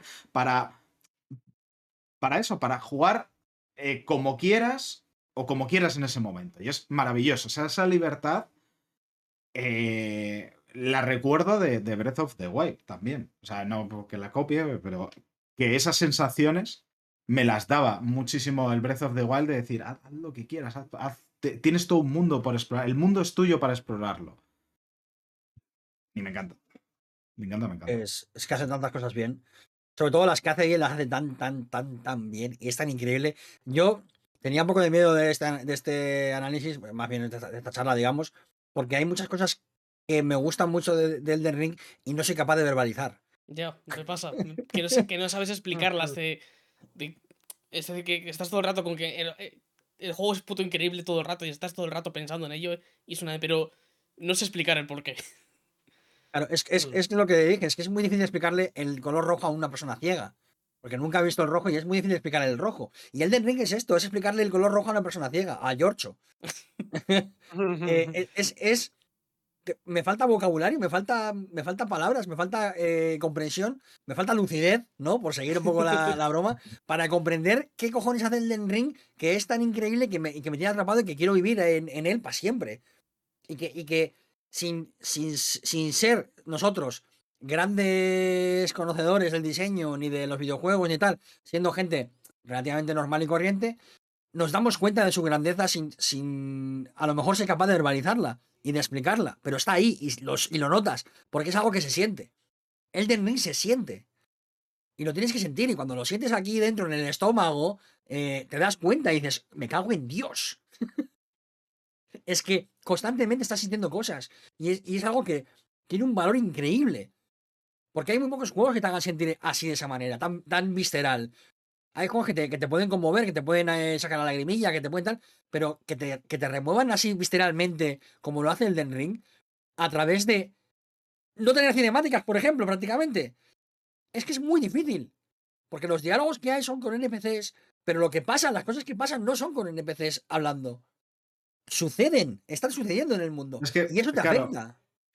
La, la cosa es que lo que ocurre con el Den Ring, y creo que, que, es clave, es que tú puedes mencionar muchos de los elementos que son muy buenos en él. Pero lo que es de verdad increíble en el juego es que todos es cómo se relacionan esos el- elementos, cómo se dan la mano, cómo se suceden unos a otros, cómo el combate, cómo hay un combate tan grande, pero luego eh, después de ese combate puedes ir a explorar para tener ese momento de calma, cómo es capaz el juego de- de- de darte todos esos elementos, de decirte, úsalos como tú quieras, y tú usándolos, lo- los, los enlazas de la manera que te hace sentir a ti mejor. Que, que igual mi manera de explorar el mundo, mi manera de, de- abordar el mundo del Den Ring va a ser muy distinta de la de Kerr, de la de Raúl, de la de cualquier persona que, que juegue. Y sin embargo, las sensaciones van a ser las mismas. Porque aunque los elementos sean los mismos, el cómo los usamos van- están asociados a nosotros. Vamos a intentar maximizar esa- esas experiencias según nuestra forma de persona. Y Elden Ring es capaz de, de considerar todo eso. Y, es ca- em, y de dejarte esas herramientas. Y confía en ti. Es uno de estos juegos que confía eh, en el jugador jugadora que lo está. que lo está. que, que lo está abordando. Y le da esas herramientas para que las use, eso- eso- esos elementos. Y por eso podemos hablar mucho de los elementos, pero el cómo se sienten cuando todos están funcionando en conjunto y sobre todo el cómo los haces funcionar tú para que te den, para, para recibir esa experiencia, no, no creo que se pueda verbalizar de una manera específica. Que creo que eso es igual un poco el problema que, que- que vamos a tener a la hora de decir por qué es tan guapo el. Es que puedes, puedes, de- puedes de- definir. eh, eh, o sea, puedes, puedes hablar de lo que, todo lo que está bien en Elden Ring, pero no puedes hablar de la sensación que te da jugarlo. Es estar enamorado. Tú puedes oír mil canciones sobre estar enamorado y hasta que no estés enamorado no vas a saber lo que se siente. Esto es un poco lo mismo. Puedes escuchar y leer 100.000 análisis de Elden Ring y entender por qué es tan bueno y aún así hasta que no lo sientas no te vas a dar cuenta de, lo que, de cómo, te, cómo te hace sentirte. Y, es, y eso, que, eso qué quiere decir? Que deberíamos eh, callarnos ya e ir a jugar. La verdad es que un poco sí, porque además me he convertido en un sin luz. Porque Sí, un poquito sin luz y tal. Yo, yo Y, quiero, infor- quiero informar de que llevamos una hora hablando del juego ya. ¿eh? Y, y- y sinceramente, Y, y poco me parece, y poco me y, parece. por- y porque no podemos hablar de sitios específicos y de cosas específicas. Claro, claro, es que Ah, bueno, porque- Ah, Vamos a dar una cosa, y es que la cosa es que este análisis en realidad nadie, ninguno lo ha terminado. eh, y tenemos la firme intención de volver a hablar de Elden Ring Hombre. haciendo un, ana- un análisis socarrat, ahí ya, sin ningún tipo de, de- de problema eh, a la hora de spoilers, cuando nos lo hayamos pasado entero. Y por supuesto, es que, es que te puedo decir, te puedo decir, te puedo decir una cosa, Raúl. Hay un, hay un combate Mm. del que puedo estar hablando una hora también. Ah, sí, sí, yo también. Y sabes cuál es, seguro. Sí, sí, sí. sí. Y es que tengo unas ganas tremendas de, de No, decir luego me lo decís lo puto es, increíble que es. Es que, es que sola, o sea, todo el tiempo que íbamos hablando del ring, podría hablar solamente de ese combate. Y por qué es tan jodidamente maravilloso. Y es que no puedo porque no quiero hacer los spoilers, pero es que, es que. ¡Oh! Me mato en él, me mato. Bueno, me maté bastante veces, la verdad. Ya, ya lo haremos. La verdad que ya, sí. lo haremos ya lo haremos en nuestro análisis Socarrat sobre Elden Ring, que me parece además. A ver si conseguimos La, invitar a la- alguien. la gente, vamos, que el está en el chat sabe. Sí, sí, sí, es el mismo del que estamos hablando. Es increíble eso. Increíble. Creo, creo que he escuchado hablar de, de esa persona que, que me mencionan por ahí. Pero no lo, yo todavía no he estado ahí. Pero vamos, que es Vas, que- vas a flipar, eh, me, lo, me puedo me lo puedo imaginar porque yo ya he tenido combates que son. No, ya- ya- Ah, vamos ya a te- dejar de hablar, por favor. ya te digo- yo. algo. Y ya te digo yo que no te lo vas a imaginar. No te imaginas ni un poco lo que te espera. Es que es un juego. no- yo no sé cuántas veces vosotros por, por cada minuto de juego os quedéis con la boca abierta. Yo, eh, 200. Fácilmente. Yo ya, yo ya dije que resumía mi experiencia en Elden Ring con la frase, pero ¿dónde cojones me estoy metiendo? Porque cada, cada vez es algo nuevo que te viene a la puta cara y no, y no lo ves venir. Descubres un sitio nuevo, una zona nueva y estás o cualquier mierda y te quedas como, no me creo esto. ¿Qué está pasando? Bueno, no me, no me creo mí- el, di- el diseño de este, de este bicho. O no, me- no me creo que en esta zona pase, haya ocurrido tal cosa. Es todo el rato así el juego. Es que. Y que me ha pasado igual volver a zonas que ya había estado varias veces y de pronto descubrir un sitio nuevo y decir, yo esto estaba aquí todo el rato, me cago en la puta, Sí, qué sí. increíble. y tal. Y ver una nueva esta, bueno, pues sí, es que es, es un juego para descubrirlo, para sentirlo, para sentirlo. Es que no, no se puede decir de otra manera. Guau, guau, Es, que, es que lo que siento con este juego es que no lo puedo explicar, tío. Uf. Así que, Y Sergio. decisiones que he tomado de hacer no cosas o no hacerlas y tal. Y así, de- o sea, es que, es que, es que, uf, hablaría de muchísimas cosas que no puedo hablar porque no quiero destriparos nada, pero es que, buah, buah, Claro, buah, porque buah. además el nivel de decisiones y de historias, además, aparte de que no lo vamos a hablar, pero hasta que no pase un tiempo, yo creo que no se va a ver el alcance que pueden tener todas las decisiones, las quests que tiene ojo, esto. Ojo, que no me refiero a decisiones de historia, sino a decisiones de decir, voy aquí a este momento o voy a este momento más tarde o tal. Sí, sí, sí. Con eso incluso, y lo que, lo que me ha supuesto eso, o sea, es que, es que es, es que es increíble, es que de verdad que es que, Uf, no, no puedo más, no puedo más con este juego, de Es verdad. puedo que, es que si, si un juego como los anteriores Dark Souls o Bloodborne y tal, que son juegos muchísimo más pequeños, daban para hablar tantísimo y para que haya tantas discusiones en foros de el lore y de todo, y de teorías locas y tal, y de secretos y tal, en este juego vamos a alucinar. Si es, es que haz- hace no tanto que se estaban todavía descubriendo voces nuevos en algunos juegos de From Software. En este, que, no sé, yo llevo 40 cerca de 40 horas de juego y me habré enfrentado como a- contra 30 bosses ya. es decir, vamos a alucinar con todo lo que se va a descubrir este cierto. juego a lo largo de los años. Por cierto, la cantidad de bosses que hay también eh, es eh, cogido de Dark Souls 2. Ahí os lo voy dejando, ¿eh? Bueno, Sekiro también. Que es, el, que es el juego. No, hazme caso que está mucho más cerca de Dark Souls 2 que de, que de Sekiro. De verdad, que es que hacedme caso, que tengo razón. Sea lo que digo, ¿no? Tengo razón. Efectivamente, sé lo que digo, tengo razón. Te lo digo yo que tengo razón. Eh, Hazme caso a mí. Vamos a jugar al Derry, de verdad, no puedo más. Sí, me da a mí que, que ya va siendo el momento de ir empaquetando esto, ¿no? E ir cerrando esta, esta oda de amor a Elden Ring que hemos, que hemos puesto con la promesa de dar más turra todavía en un futuro sobre el juego. Solo, solo voy a decir una cosa a la gente que está usando el podcast, a la gente que está aquí siempre en plan eh, fiel, eh, nuestros, nuestros fanses, eh, alzaos sin luz. De verdad, alzaos. Eh, os vais a gozar el del ring, Pero, pero cuidado, porque te puedes dar en la cabeza. Efectivamente, cuidado al alzarte. Porque si te Estás- alzas sin luz, Claro, estás en una, guar- estás en una guardilla, por ejemplo, pues claro, pues alzado sin luz, pero con cuidado. alzaos sin luz, verdad. Yo, yo solo espero que la gente que nos esté escuchando y que nos vaya a escuchar luego cuando se suba este podcast haya, eh, haya disfrutado tanto escuchándonos hablar del juego como yo he disfrutado hablando del juego. Porque es que de verdad, Joder, es, Es que, que- es solamente que- hablar es es que- que, ya me. Uf. Eh, Es que si me quitasen el del ring ahora de las manos, de mis, de mis frías manos muertas, porque tenía que ser así, no hay otra manera que me arranquen el del ring de mis manos, eh, me lo pasaría igual de bien hablando del del ring todo el rato. Sí, sí, sí, sí. Muerto. Es que no quiero- o sea, Resucitaría solamente para. Se convertiría en sin luz. Quiero que el sin luz para darte la turra. o sea, eh, tengo muchas ganas del Kirby, pero es que me, me va a costar, cuando esté hablando del Kirby dentro de unas cuantas semanas, no hablar del del ring también a la vez. O sea, voy a ser muy pesado. Cómo mola comerte y hacerte el carby y tal, pero la verdad es que este combate de, el de Enrique estuvo muy guapo, que, Eh, Es se vayan colando cosillas. ¿Sabéis esto de, de que, de que llevo corriendo los últimos 10 años de comparar todo con Dark Souls? Pues agarraos porque vienen otros 10 años de comparar todo con Elden Ring. O 20. Porque es ese nivel de juego. Es O ese nivel 20. de juego. Sí, sí, o sea, estamos ante, estamos ante, ante un hito de, la- de los videojuegos y esto es, esto es algo que Como hizo ayer, es poco me parece. poco, pocos me parecen. Poco me efectivamente, parece. pocos me parecen, efectivamente. Acabo de despertar a, los a las dos gatas que estaban aquí durmiendo de golpe. Que se Vale. alcen también las mala gatas. A ver, que saluden un poco. Ay, Ya que bueno, las has esto igual de radiofónico no es, pero Eh, humanidades gemelas. las michis del Valle Boreal, ¿eh? Están las dos más dormidas ahora. Pues nada, gente. Eh, disfrutad de las tierras intermedias. Eh, sed felices eh, y jugad al- a mucho al Den Ring. Jugad mucho al Den Ring. Nosotros haremos lo mismo. O no. Hombre, yo, yo ya te No, aseguro. tú porque eres un desgraciado. Mira, si no, si no te han entre- si no te han entrado ganas de jugar después de todo lo, lo que hemos dicho, de verdad, eh, no sé. Córtate un brazo o algo mínimo. No sé. Para que si lo injerte un. No, vámonos, vámonos, antes de que diga cualquier cosa Vamos, que, que que a enfadarme. Vámonos ya. Así que bueno. eh, Yo me, yo me alegro mucho que lo estoy disfrutando y se os en la cara. Eso, para mí eso es suficiente, no necesito más. Y se nos escucha la voz. que hay que disfrutar de los juegos, que eso es lo importante. Así que eh, muchas gracias por haber estado aquí, la gente en directo escuchándonos.